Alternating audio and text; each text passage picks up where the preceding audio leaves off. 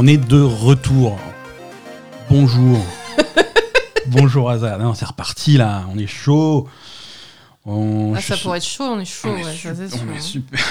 on est caniculaire. Bonjour à tous, bienvenue dans ce nouvel épisode de La Belle Gamer. Oui, un épisode normal, traditionnel, mm. comme, euh, comme on les faisait à, l'époque. La période, à la bonne époque. À la bonne époque. La période houleuse est, terminée. Enfin, euh, c'est l'épisode numéro 236 de La Belle et le Gamer, le meilleur podcast jeu vidéo de la galaxie. C'est ça. Tout à fait. Nous sommes le lundi 20 juin 2022, ça veut dire que l'été peut enfin commencer. Hein. Ce doux printemps, nous allons pouvoir le laisser derrière nous et on va pouvoir passer enfin à l'été. Les choses sérieuses. Pourquoi il y a tout qui se décolle? C'est la canicule ici. Ah non, mais c'est n'importe quoi. Hein. Je réparais après, je pense que pendant. Non, mais ça tient pas ton truc. Mais oui, parce que. Ça n'a jamais tenu le fait bout. 800 degrés. Non, mais même. Bonjour à tous, merci pour votre fidélité, merci de nous suivre chaque semaine. Euh, on va. Un épisode chargé, un épisode plein à craquer, parce qu'on a joué à plein de jeux vidéo, euh, il s'est passé plein de choses, il y a eu plein d'actu. Euh, C'était pas le 3, mais ça y ressemblait, même si c'est une année qui a été plutôt calme. Euh, mm. C'était pas non plus le, mois de juin le plus, le plus foufou euh, qu'on ait eu de, de, de, mémoire récente. Principalement parce que Sony et Nintendo ont décidé de, bouder de leur côté et de ne rien raconter. Ubisoft, pareil. Electronic Arts, pareil. Il y a eu des gros absents. Euh, parce qu'ils n'ont rien à raconter non plus. Oui, mais voilà, ils n'ont rien, ils ont rien à raconter. Ils ont peut-être des choses à raconter qu'ils ne racontent pas. Ça, on va parler un petit peu dans les news. on a, j'ai quand même été gratté un petit peu sous la surface. Mais Microsoft a fait un très gros E3, euh, enfin un, très gros mois de juin avec son showcase. Le grand gagnant, je pense, de ce mois de juin, c'est sans doute Capcom, mais ça, on va en parler tout à l'heure. Ils ont Capcom. Capcom, ils étaient sur tous les fronts, ils ont été, euh, ils ont été très très bons. Et on va faire un petit peu un récap de ce qu'ils ont fait. Mais avant de parler de l'actualité, avant de parler des news, euh, on va commencer comme chaque fois par parler des jeux auxquels on a joué cette semaine cette semaine, ou ces derniers jours, hein, ces derniers temps, parce qu'il y a beaucoup de choses. Euh, ça fait quelques semaines qu'on n'a pas fait le point euh, sur, euh, sur les jeux. Et, alors. On l'a pas fait la semaine dernière dans l'épisode? Si, un peu, non? Très peu, hein, très peu, parce que en plus il y a eu plein de démos, parce qu'il y avait le festival de démos de Steam, euh, donc ça a permis de tester plein de jeux. Il y a des choses qui sont sorties. Euh, il y a eu euh, les Tortues. Commençons par les Tortues Ninja. Les Tortues Ninja, oui. Teenage Mutant Ninja Turtles, Shredder's Revenge, qui est sorti sur sur à peu près tout, hein, sur sur PC, sur Xbox, sur PlayStation et sur la Switch. Euh, c'est un jeu, un jeu auquel vous pouvez jouer jusqu'à 6 simultanément, pas, pas, sur toutes les plateformes, hein, mais euh, sur certaines plateformes, vous pouvez jouer jusqu'à 6. Euh, renseignez-vous avant de, vous jeter sur le jeu. ça doit être un peu le bordel à 6 quand même. Ça hein. doit être le bordel, mais c'est fait pour. et c'est très, très, très sympa. Donc, les Tortues Ninja, on n'a pas énormément joué avec Asa. Il faut savoir que, que, je suis rentré hier de mon périple international et on a eu très peu de temps pour jouer au, à des jeux ensemble. Mhm. Mais, euh, mais on a testé, on a fait les quelques premiers niveaux de, des Tortues Ninja à deux. Et le premier constat, c'est que le jeu remplit son, son pari, son rôle, le, rôle annoncé, c'est-à-dire de jouer sur la de jouer la carte de la nostalgie mhm. pour tous les gens qui étaient euh, qui voulaient euh, ressentir de nouveau les, les, les, sensations qu'on avait en jouant au jeu Tortue Ninja à l'époque, à la grande époque 16 bits, les Turtles in Time, ce genre de choses, à l'époque de la Super Nintendo. Euh, c'est ça, c'est ce style de jeu et c'est plutôt, c'est plutôt réussi. Mm. Ça bouge bien, c'est bien animé, les persos sont cool, ils sont bien animés. Le, les, graphismes sont un petit peu pixelisés, mais pas trop. C'est vraiment pour donner un style. Euh, on, arrive quand même à avoir des, des, décors qui sont clairs, des personnages qui sont expressifs. Euh, oui. Ils, ils, ont réussi à retranscrire un petit peu le caractère de chaque tortue qui est pas voilà si tu es pro des tortues ninja il y en a il y en a qui font les cons il y en a qui sont sérieux il y en a, mm. voilà et ça se ça se ressent dans leur euh, façon de bouger euh, donc c'est six personnages jouables mm. euh, je crois que c'est sept personnages jouables différents et six en même temps donc les tortues ninja il y en a quatre hein, Leonardo, Raphaël, euh, Michelangelo, Donatello. Tu peux jouer April aussi, la reporter, April O'Neil. Tu peux jouer Splinter. Et tu peux jouer, je sais plus comment il s'appelle. Euh, le nouveau, ils ont fait un nouveau personnage, non? Eh, Qui était, enfin, qui n'a jamais été jouable. Quoi. Il n'a jamais été jouable. Non, c'est Casey Jones. Euh, c'est C'est un allié moins connu des, des, des Tortues Ninja. Il est dans les comics. Euh, c'est un justicier avec un masque de hockey. Euh, et voilà. Il est jouable également, mais je crois qu'il est à débloquer. Je crois qu'il n'est pas euh, Ouais, je crois qu'on pouvait pas le prendre de, tout de non, suite. hein. Non, non, ça à vérifier. Mais en tout cas, voilà, tu peux jouer tout ça euh, à 6 simultanément et c'est c'est- c'est de la baston, c'est des combos, c'est des trucs sur, sur, sur euh, les, les, les ennemis habituels. hein. Il y a les méchants habituels des Tortues Ninja qui, sont, qui servent de boss à la fin de, de chaque niveau. Mm. Ça se balade dans New York. euh, c'est c'est exactement ce qu'on ce qu'on attendait du truc. Ça ramasse des pizzas. Ça ramasse des pizzas. Alors, faites attention. Observez bien la boîte des pizzas parce que c'est Parce que c'est des pizzas pour tout. hein. Voilà, tous les bonus que tu vas retrouver, c'est des pizzas. Alors, il y a- au début, on était un petit peu, on était un peu confus parce que c'est ah, on ramasse une pizza, ça redonne de la vie, d'accord. On a ramassé une autre pizza, ça redonne de la vie à tout le monde. Ah, c'est mieux. c'est toujours une pizza. Là, c'est une pizza qui, est, qui recharge nos, nos jauges pour faire les ultis. Donc, ok, mais on ramasse des pizzas. En fait, c'est la boîte qui est différente. Mm. Donc, observez bien les boîtes des pizzas pour savoir ce que vous bouffez. Et, et c'est, en tout cas, c'est très fun. Euh, multi, c'est, multi, c'est facile. hein. Tu peux jouer, repartir. euh, Là, là, quand on avait joué, c'est Asa qui s'est mise à jouer au Tortue Ninja. Et puis moi, j'ai regardé, j'avais envie de la rejoindre. Il, m'a suffi de prendre une manette, d'appuyer sur Start. Et c'était. C'est vraiment transparent, c'est in and out, c'est super, super facile. Donc, euh, non, c'est un bon jeu. euh, J'avais vraiment envie que ça soit un bon jeu et c'est un bon jeu. Je, je suis pas déçu. On va passer plus de temps dessus. On va faire un peu plus de multi aussi avec un petit peu plus de monde. On va essayer d'organiser ça. Et, et voilà, ça va, ça va être cool. Il est sur le, il est sur le Game Pass. euh, ceux qui ont une Xbox et un abonnement, euh, donc n'hésitez pas à tester. Ouais, par contre, je pense que c'est plutôt sympa à, à plusieurs en fait. Il y a, il y a le côté que, convivial, oui. euh, euh, Alors moi, personnellement, je vais dire quelque chose d'un petit peu négatif. oh, tu peux. Euh, J'avais envie de, de voir le jeu, etc. euh, Ouais. Mais je l'ai vu. Mm. Et ok, c'est le, enfin, ça a vraiment la même vibe que euh, Ouais. dans les années 90. Et, Ouais. et finalement, c'est rigolo de sur le coup de te dire ah ça ressemble machin trop bien. Et Ouais. puis et puis d'un coup tu réalises, tu dis non mais en fait j'ai plus envie de jouer à des jeux comme ça. Voilà. Mais- C'est la no- Mhm. voilà, il y a vraiment l'effet nostalgie où tu te dis, t'as envie d'a- d'aimer le jeu, et puis une fois que tu y joues, tu te dis non, mais en fait, non, quoi. Voilà. Après, il faut voir à quel point euh, ce, t'as- Mais- tu es fan de ce genre de jeu. Toi, Ben- c'est vrai que tu, toi, toi, t'es fan de ce genre de jeu. Je veux dire, Streets of Rage, c'est Ben, un je- petit peu le même, euh, le même principe. hein. C'est pas pareil. hein. C'est bon, c'est pas pareil parce que c'est pas exactement le même jeu, mais c'est le même feeling, tu vois. C'est Ben, écoute, je, Street of Rage, euh, je- ça me plaît, ça. euh, c'est un jeu de baston vu de côté où tu vas te balader dans la rue et, et au lieu de ramasser des poulets dans les poubelles, tu vas ramasser des, des pizzas dans les poubelles. Mais euh, C'est pas pareil. Mais en fait, euh, c'est un petit. Je sais pas comment dire. c'est un- Il y a un petit peu. Enfin, moi, je le. Alors, peut-être que j'ai plus l'habitude aussi de Street of Rage parce que c'est quelque chose auquel je- j'ai joué toute Ouais. ma vie régulièrement. Donc, pour moi, il y a plus de stratégie Ouais, dans Street ouais, of Rage que, dans, que dans Tortue Ninja. Et en fait, les Tortues Ninja, je trouve que, par exemple, y jouer toute seule, ça m'intéresse pas. Si on y joue à plusieurs pour faire un truc rigolo, rigoler ensemble, etc., c'est un jeu qui peut être convivial et qui peut être sympa à plusieurs. Mais tout seul, toute seule, j'ai pas envie de jouer au Ouais. Tortue Ninja toute seule. Ouais, Par contre, Streets of Rage, personne joue avec moi. Je joue toute seule, je fais ma stratégie, je fais mon truc, je ouais, connais. il y, en a- il y en a qui jouent comme ça. hein. Voilà, c'est je sais ce que j'ai à faire, j'ai envie de jouer, j'ai envie de jouer à ma façon, etc. Mhm. Et je veux pas qu'il y ait un mec au milieu qui me foute le bordel. Ouais, ouais, C'est- non, c'est pas sûr, possible. Sûr. Donc euh, voilà. Le... non, c'est sûr, c'est sûr. Voilà. C'est juste pas la même chose. J'ai un peu plus de feeling avec Street of Rage. Une philosophie euh, di- différente, voilà. Non, le multi. Alors le multi, c'est à la fois soit en ligne, soit euh, en, en- en coop local. Ouais. En ligne, c'est jusqu'à 6. Coop local, il faut une machine qui est capable d'avoir 6 manettes euh, simultanément. Mais du coup, c'est sur le même écran alors? C'est sur le même écran, ouais. Six manettes?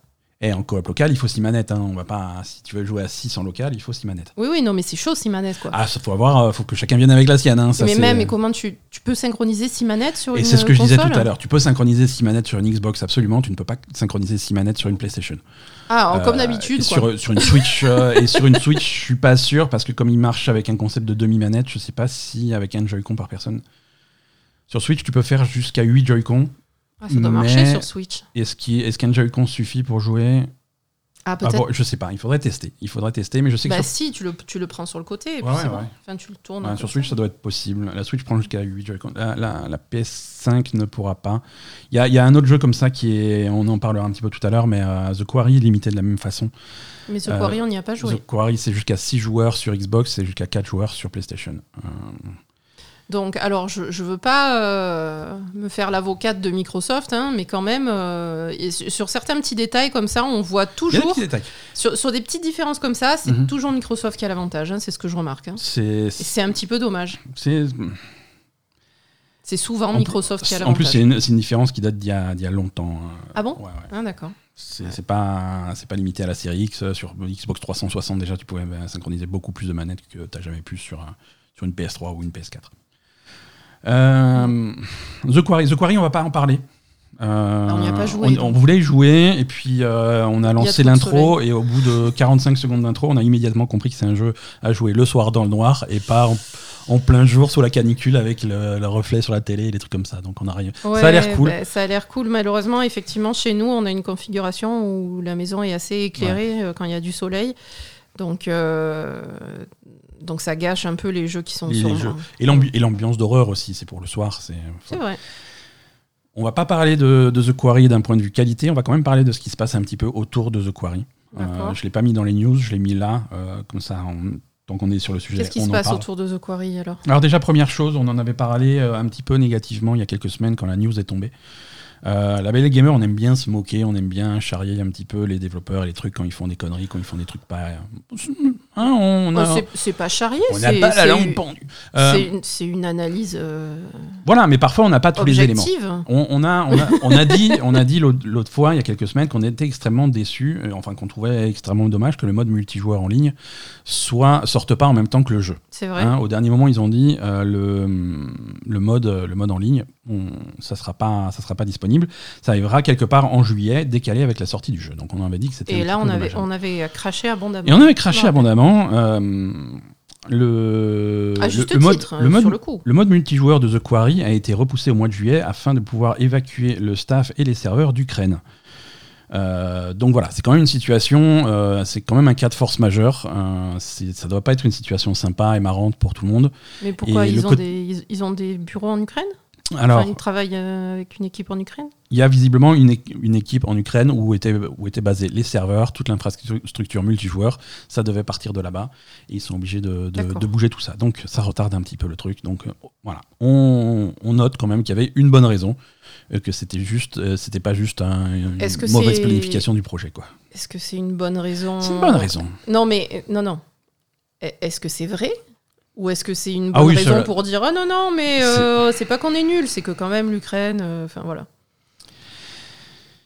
Est-ce Mm. que c'est une vraie bonne raison ou est-ce que ça profite un peu de la situation ou est-ce que c'est crédible que tout le côté Bah, multijoueur est ils ont géré déménagé- en, Ukra- en Ils ont, Ukraine? ils ont déménagé les serveurs, mais les serveurs restent en Ukraine hein, par contre. hein. Ils sont passés de Kiev à Varsovie. Euh, bon, a priori, c'est un coin d'Ukraine un petit peu plus calme. Varsovie, mais... c'est pas en Ukraine, Ah c'est non, en oui. Pologne. Ah oui, c'est en Pologne. Ah bah voilà. Ça non. va pas mieux, toi. hein Pardon. Je suis fa- Écoute, je suis fatigué. Je suis, je suis fatigué. Euh, bon, après, euh, mais ça- bon. ça reste à l'est de Marseille, quoi. Voilà. Non, non, mais après, c'est des... non, c'est pas des conneries, c'est des infos qui sont vérifiables, tu sais. Euh, Varsovie, c'est en Pologne Varse- bah, je sais pas, tu, tu l'as dit avec tellement de. Ici, je crois. hein. Varsovie, c'est en Pologne. C'est là où il y a CD Projekt. C'est la, c'est la capitale de la Pologne, figure-toi. Ben voilà, tu vois. Pourtant. euh, Capitale de la Pologne depuis 1596. Bon, après, hein. c'est pas loin de l'Ukraine. Hein, on est d'accord. 1,765 millions d'habitants selon le recensement de 2017. Varsovie est connue pour. Non. Euh, voilà. Donc Mais- ça c'est pour The Quarry. Deuxième chose euh, sur The Quarry qui est, qui est intéressant.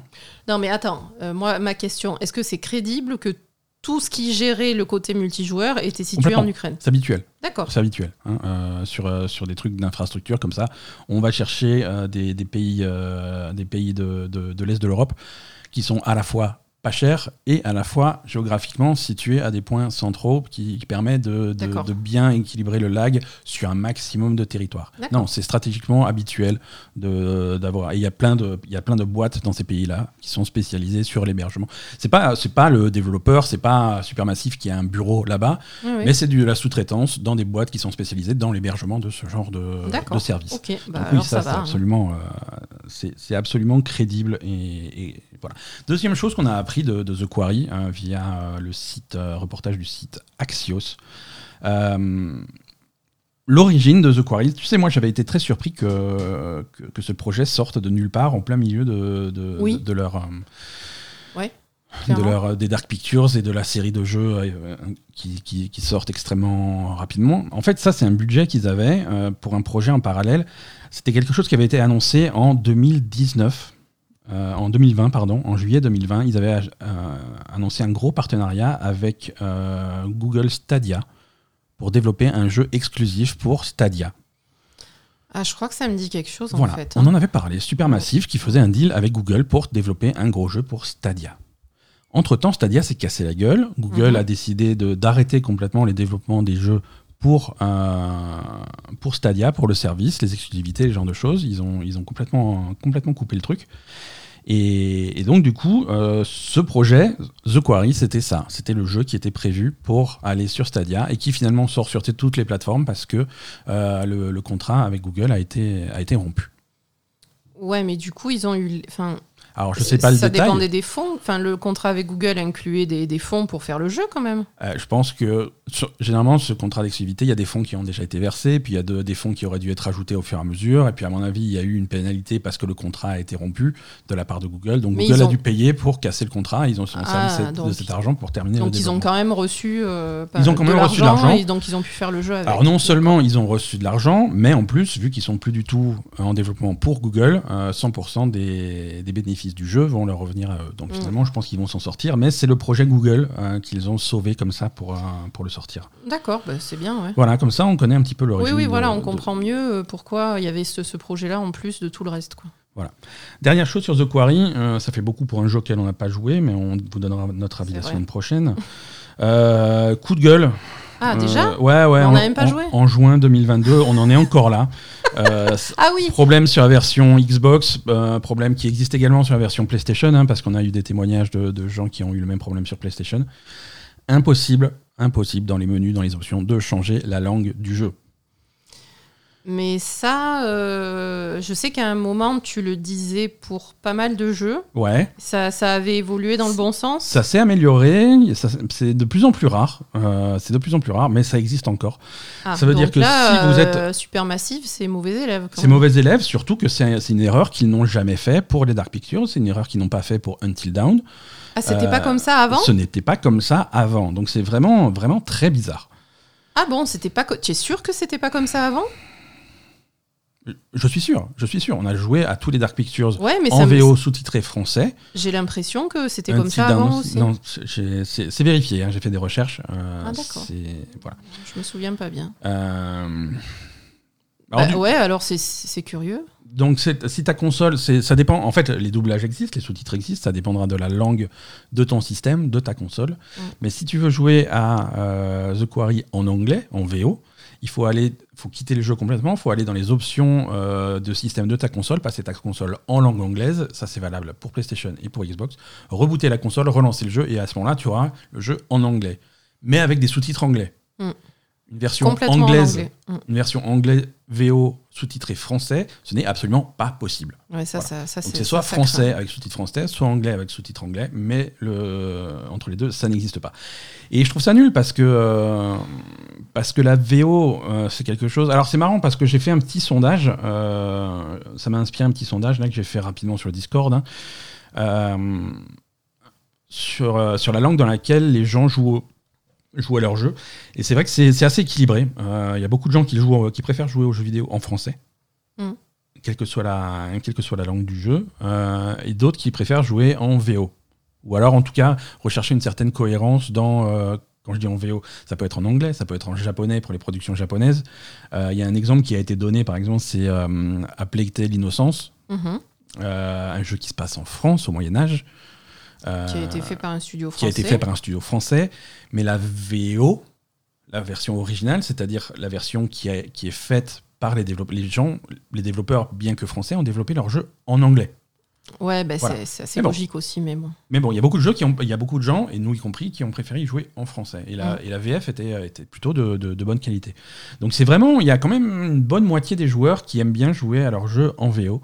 Euh, Bah, clairement, enfin, je sais pas, hein, nous on a Genshin Impact en japonais par exemple. Euh, bon, c'est pas en VO parce que Genshin Impact est chinois, mais Techniquement, c'est un jeu chinois, mais, c'est, ça va tellement chercher l'inspiration dans l'animé japonais que ça. ça. paraît. je- moi, quand, quand on passe euh, par, par, par hasard ou quand on met sur un autre compte ou quoi, qu'on se retrouve avec Genshin Impact en anglais, c'est trop bizarre quoi. Mhm.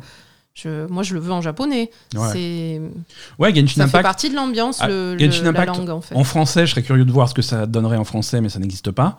Mais anglais, ça paraît pas naturel, tu vois. Ah non, clairement pas quoi. Ouais, non, pourtant, euh, toutes les. hum, par exemple, tous les. euh, tous les événements qu'ils font pour Genshin Impact euh, sont en anglais, hein, quand Ouais. ils font euh, des, hum, des vidéos, etc., pour présenter les, les extensions et les choses comme Ouais, ça, c'est toujours en anglais. Hein. Ouais, ouais. Bah, c'est trop bizarre. Ouais, ouais, c'est trop bizarre. Et, et les doubleurs qui prennent pour euh, les doubleurs anglais qui prennent pour Genshin Impact, c'est des doubleurs qui sont spécialisés. Ils font des doublages d'animés japonais, des trucs Mm. comme ça. Tu vois, Mm. donc t'as vraiment cette espèce de d'accentuation spécifique qu'ils utilisent dans les doublages d'animés qui est Mm. voilà que moi personnellement j'aime pas. Et, et c'est vrai que je reviens au sondage que j'ai fait euh, Enfin, t'aimes pas en anglais. en anglais, ouais, Oui. en anglais. En japonais, ça va. Voilà. Mais je reviens au sondage que j'ai fait sur, sur le Discord. Le split est beaucoup plus large sur, euh, sur les films et les séries. Il y a beaucoup de gens qui vont regarder des films et des séries en VO Oui. plutôt qu'en doublage français. Mm. Plus que de gens qui vont jouer en. Je veux dire, il y a des gens qui vont préférer regarder des séries en anglais, mais par contre, leur jeu vidéo, ça va être plutôt en français. Mais que je peux Il y a une comprendre. différence. Parce que quand tu es concentré dans ton jeu, surtout quand, quand ça parle, machin, alors que tu es en plein gameplay, euh, si tu maîtrises pas la langue, euh, c'est handicapant. Bien sûr. C'est handicapant. Et moi, c'est quelque chose que j'ai reproché à des jeux qui avaient des fausses langues. Ah oui, ça, c'est pas possible, les jeux avec les fausses langues. hein. Je- ça, ça, c'est. Les jeux avec des fausses langues, donc tu as des dialogues dans une langue. Et tu comprends euh, rien, il faut que tu lises en même faut que temps. tu lises le sous-titre, Ouais, et si ouais. tu as du gameplay en même temps, Tu arrives pas à faire c'était le truc Jet, bizarre. Ouais, voilà, Jet, Jet. the Far Shore. Jet, le rivage lointain, euh, c'était putain. euh, c'était un impossible parce que t'avais, il t'expliquait vraiment ce que tu devais faire et l'histoire. Et c'est un jeu qui était basé sur la narration, sur son histoire, c'est qu'est-ce qui se passe, c'est explorateurs et tout.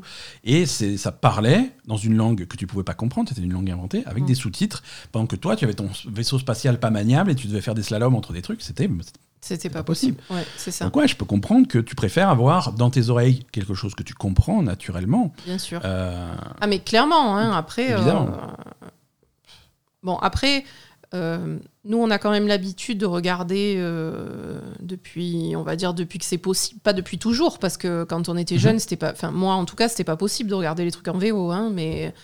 Euh, Mais ça, c'est l'avènement du DVD. euh, Voilà, les DVD, les, les Blu-ray et puis les services de streaming où tu peux mettre la langue que tu veux en fait. Ouais, c'est Donc, ça.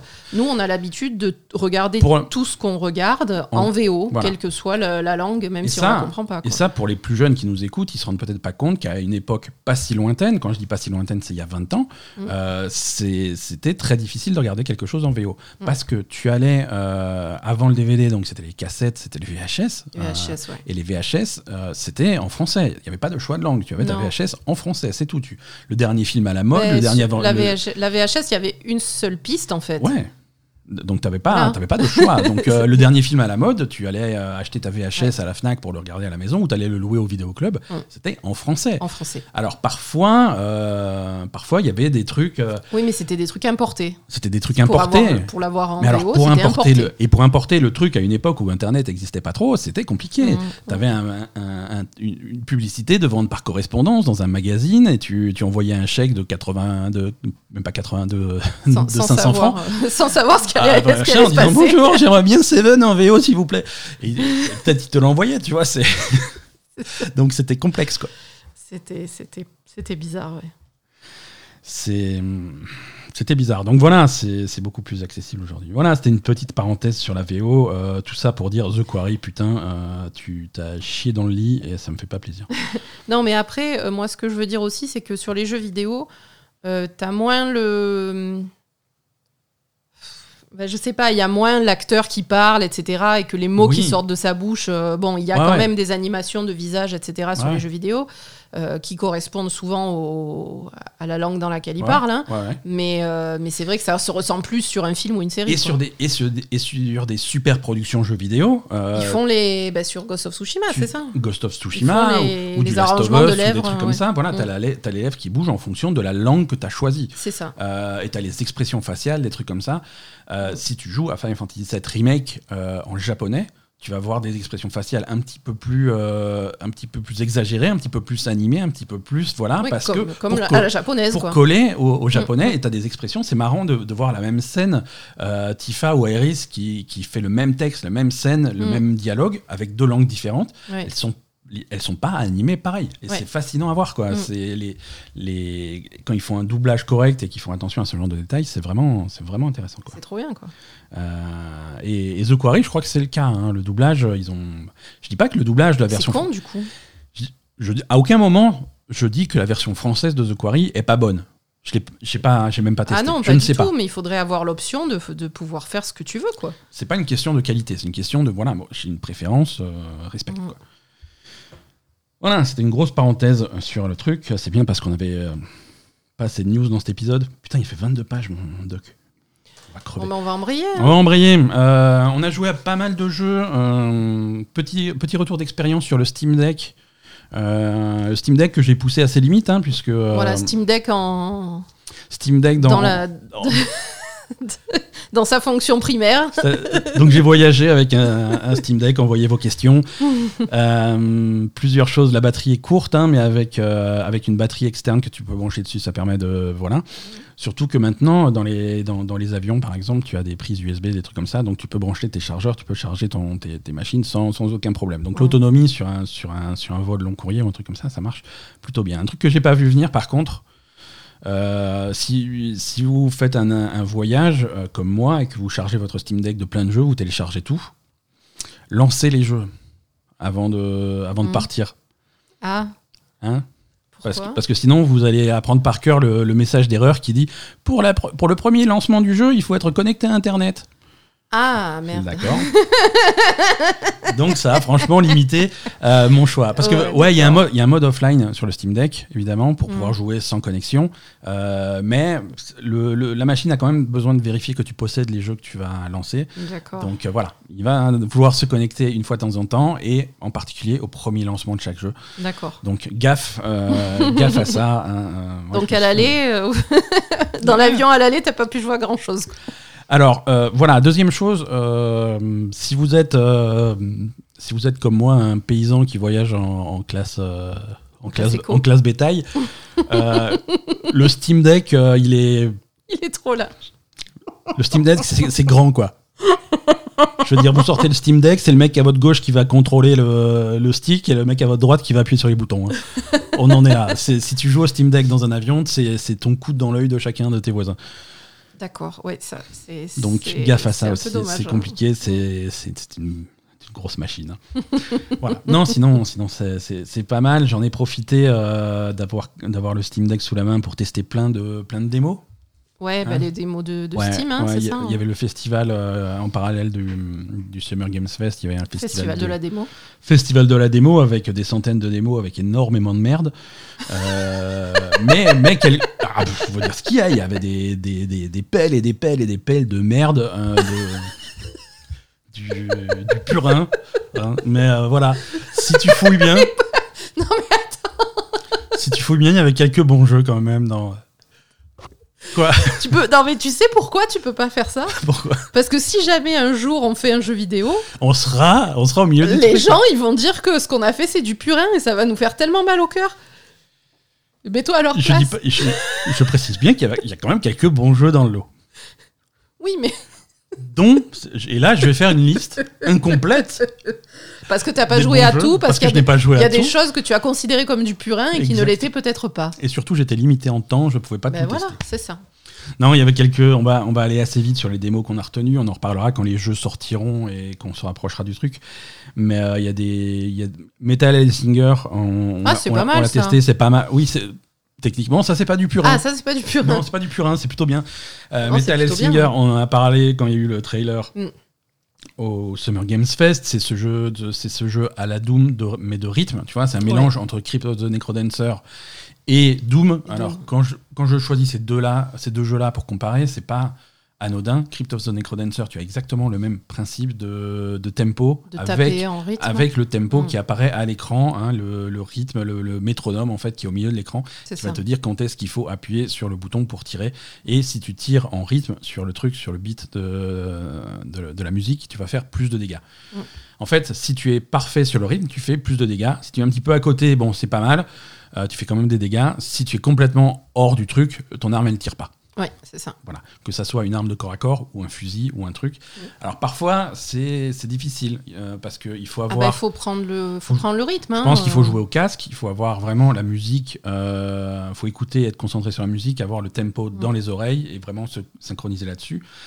Euh, surtout que si tu as une arme qui est un petit peu lente, genre le fusil, ça. tu vas pas pouvoir tirer à chaque. euh, Il faut, il à faut chaque- s- arriver à synchroniser la cadence de ton Voilà. arme avec la cadence de la musique en fait. C'est ça qui est pas Voilà, évident. il faut avoir l'habitude. Il faut savoir que par exemple, il faut capter que ton fusil va pouvoir tirer une fois tous les deux trucs. Ouais, c'est ça. Donc tu tires, tu reposes, tu tires, tu reposes, tu Mm. tires, tu reposes, tu recharges, tu machin. Ouais. Il faut vraiment avoir le rythme et, et pour, être, pour être vraiment efficace. Euh, donc, ouais, donc il faut un, un temps d'adaptation au début pour, euh, Faut pour un se temps mettre dans le, dans le flow. Voilà. Quoi. Contrairement à Crypt of the Necrodancer, tu n'as pas besoin de te déplacer sur le rythme. Tu te déplaces comme tu veux. Ah oui, c'est vrai. ouais. Mais, euh, mais voilà, par contre, tu tires sur le rythme et, et tu fais des combos comme ça. Si tu arrives à bien rester sur le rythme, tu as ton combo, un multiplicateur de dégâts qui augmente, enfin de points qui augmente. Euh, x2, x4, x8, x16, un petit peu comme tous les jeux de rythme, un petit peu à la guitare hero, à la rock band, tu vas voir. Quand tu es en x16, la musique s'énerve, tu commences à voir les voix par-dessus, euh, ça, chante, donc tu es vraiment dans le truc. Ouais, et puis ça, c'est vraiment fun. ça envoie plus quoi. Et les ennemis, tu as vraiment un environnement à la Doom avec des démons qui te sautent Mm. dessus euh, et un gameplay à la Doom dans le sens où tu vas avoir un, un truc euh, pour achever au corps à corps tes ennemis quand ils sont affaiblis, de façon à pouvoir faire éclater des cristaux qui vont te redonner de la vie. Mm. Exactement le même principe des finishes de Doom. Oui, après ça ressemble vraiment à Et- Doom. et, ça visuellement. ressemble vraiment euh, à Doom visuellement et, et niveau musique, puisque c'est le même style que la musique. Et niveau musique, bien musique, sûr. Doom, il t'envoie du, du, du, du métal à fond. Mhm. Et, et là, voilà. Et, la- et là, la musique est plutôt bien. Musique, ils ont vraiment fait un, un mélange. Ils ont invité plein de. Alors, ils n'ont pas invité des groupes. C'est un petit peu ce que je disais euh, sur. euh, quand on en a parlé pendant le Summer Game Fest, parce que je n'ai pas vraiment compris, ils n'ont pas invité des groupes pour faire des chansons pour le truc. Ils ont invité des chanteurs de métal. C'est-à-dire que la musique est faite par le développeur, parce qu'il fallait vraiment faire la musique avec le beau tempo qu'il fallait. Il fallait vraiment une musique adaptée. Et c'est des chanteurs qui. Et par contre, qui- quand tu as la voix qui, qui vient chanter par-dessus, ils vont avoir invité des chanteurs de métal connus euh, pour chanter des trucs par-dessus, et ça, c'est cool.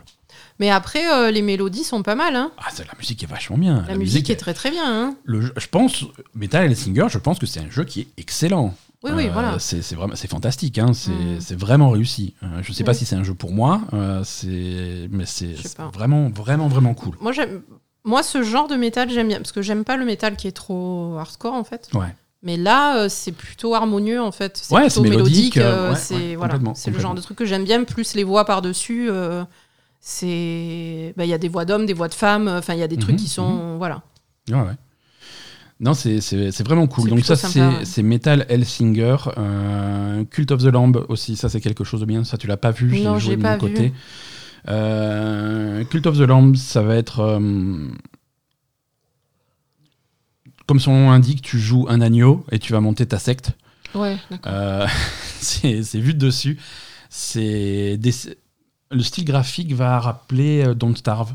Ouais. Euh, ou un jeu auquel tu avais joué toi de ton côté, euh, l'espèce de faux Pikmin, Ah, rappelle-toi, euh, oui. comment il s'appelait?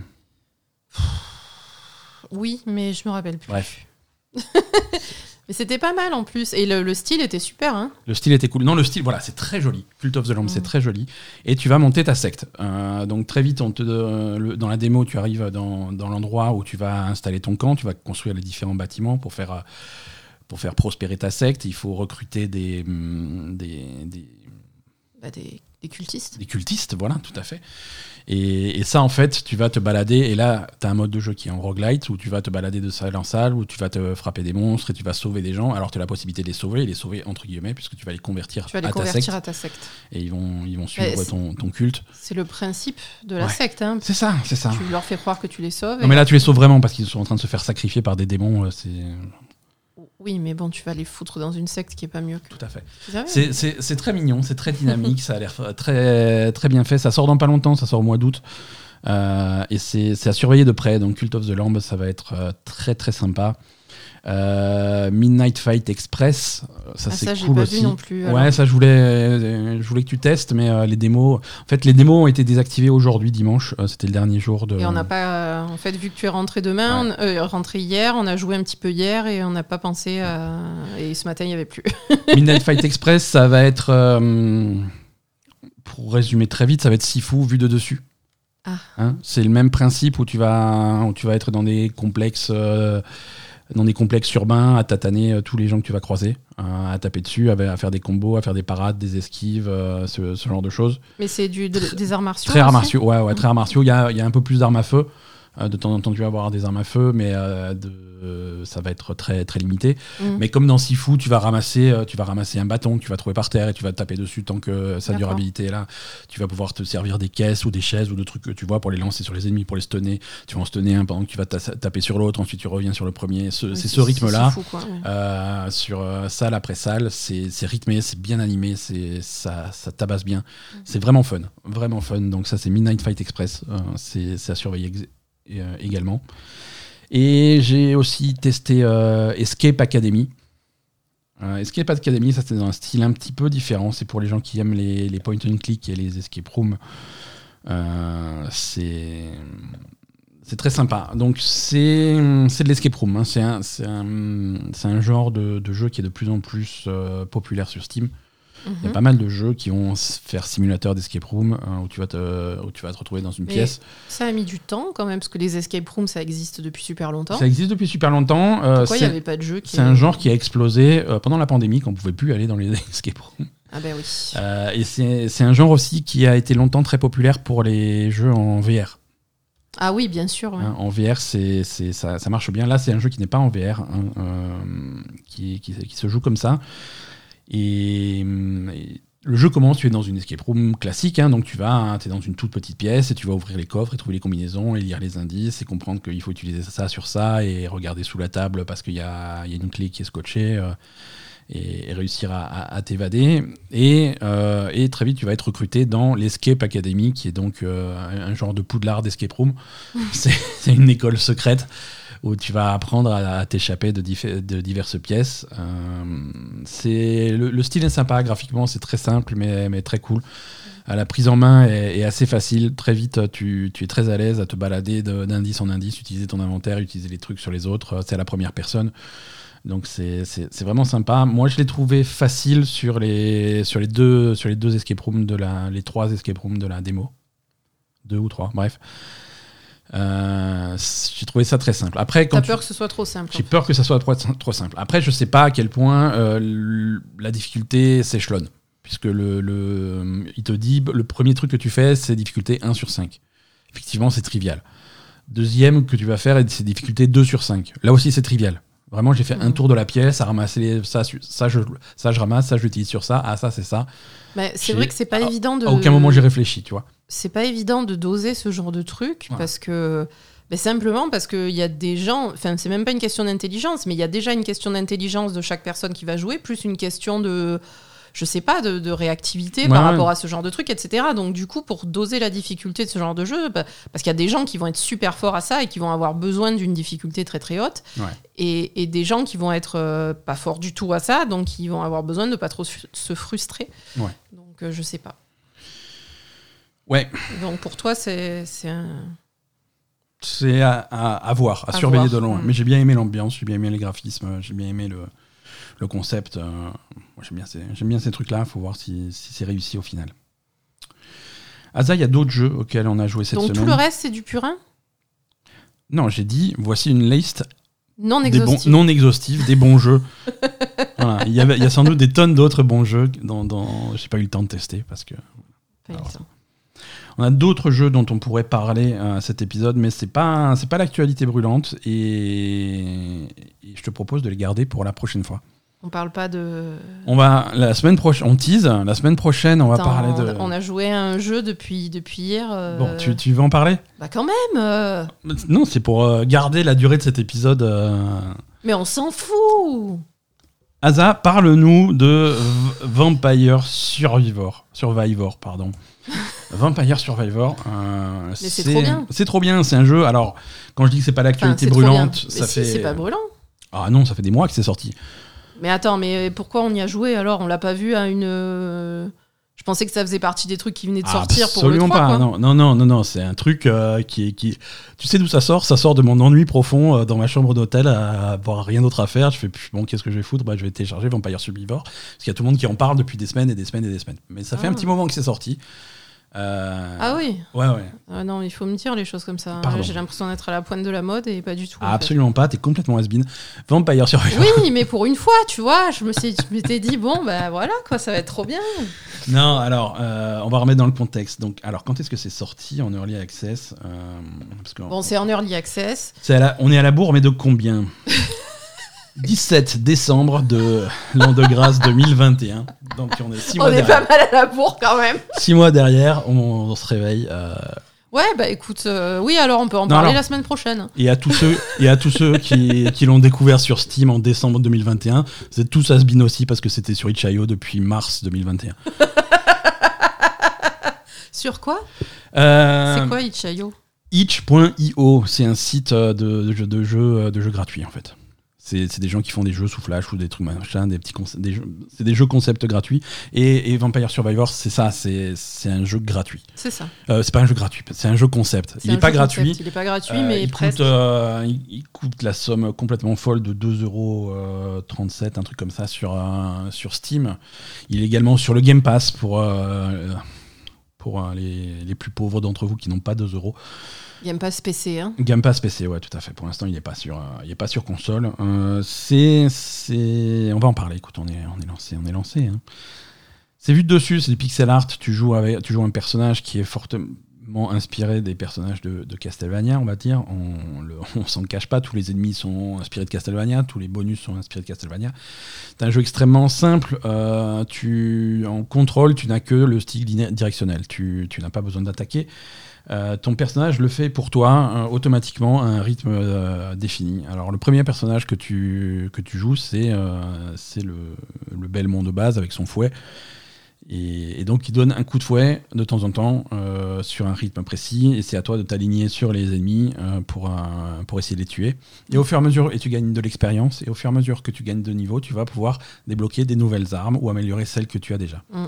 Donc tu passes de ce coup de fouet toutes les secondes euh, rythmé pour essayer de tuer des gens et tu deviens littéralement une machine de guerre avec des trucs qui explosent dans tous les sens euh, du, du- C'est ça. Et avec des tonnes d'ennemis qui te viennent dessus. et avec euh, des centaines et des centaines et des centaines Mm. d'ennemis à l'écran. Euh, c'est pour ça qu'on n'est pas en 3D, on est pixelisé parce que voilà, on va pas Ah oui, il pas forcer mieux, ouais. trop. Euh, le- la priorité, c'est de pouvoir afficher 500 bonhommes à l'écran et, et les faire exploser dans tous les sens parce que voilà, tu, ça, ça tire dans tous les sens. Tu vas lancer des boomerangs, des eaux bénites, des, des- des boules de feu, des lasers, des.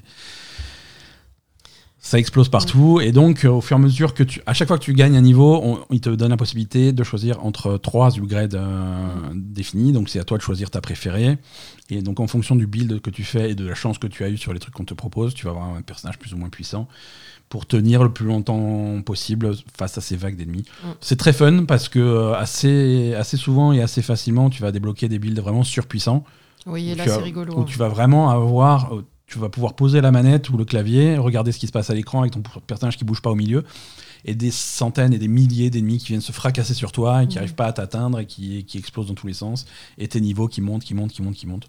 C'est fun, c'est rigolo. Et c'est très sympa. C'est très sympa. Il y a des tonnes de trucs à, dé- à débloquer, débloquer des nouveaux personnages. des Après, nouveaux voilà, à voir comment le jeu évolue, euh, si c'est pas trop répétitif sur la durée, quoi. Il est en early access. hein, le, le créateur continue. euh, euh, Lucas Galante euh, continue euh, à. C'est en italien, non? On va cliquer sur euh, Wikipédia.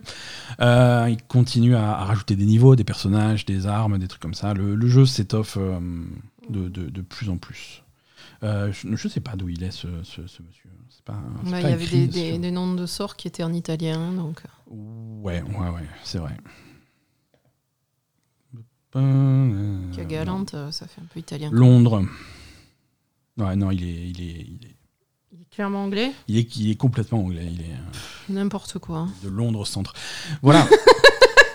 donc Vampire Survivor, c'est c'est de la drogue dure, hein, donc euh, t- testez, hein, c'est vraiment fun. C'est Peut-être, peut-être. Un stream. peu- Fais pas de promesses. que- Peut-être. Peut-être un stream d'Aza qui joue à Vampire Survivor. Ou toi, hein. Non, toi, Non, tu veux non, pas non, jouer moi, à Vampire Survivor. Non, moi ça me stresse trop. non, c'est pas, possible. Allez, l'actu.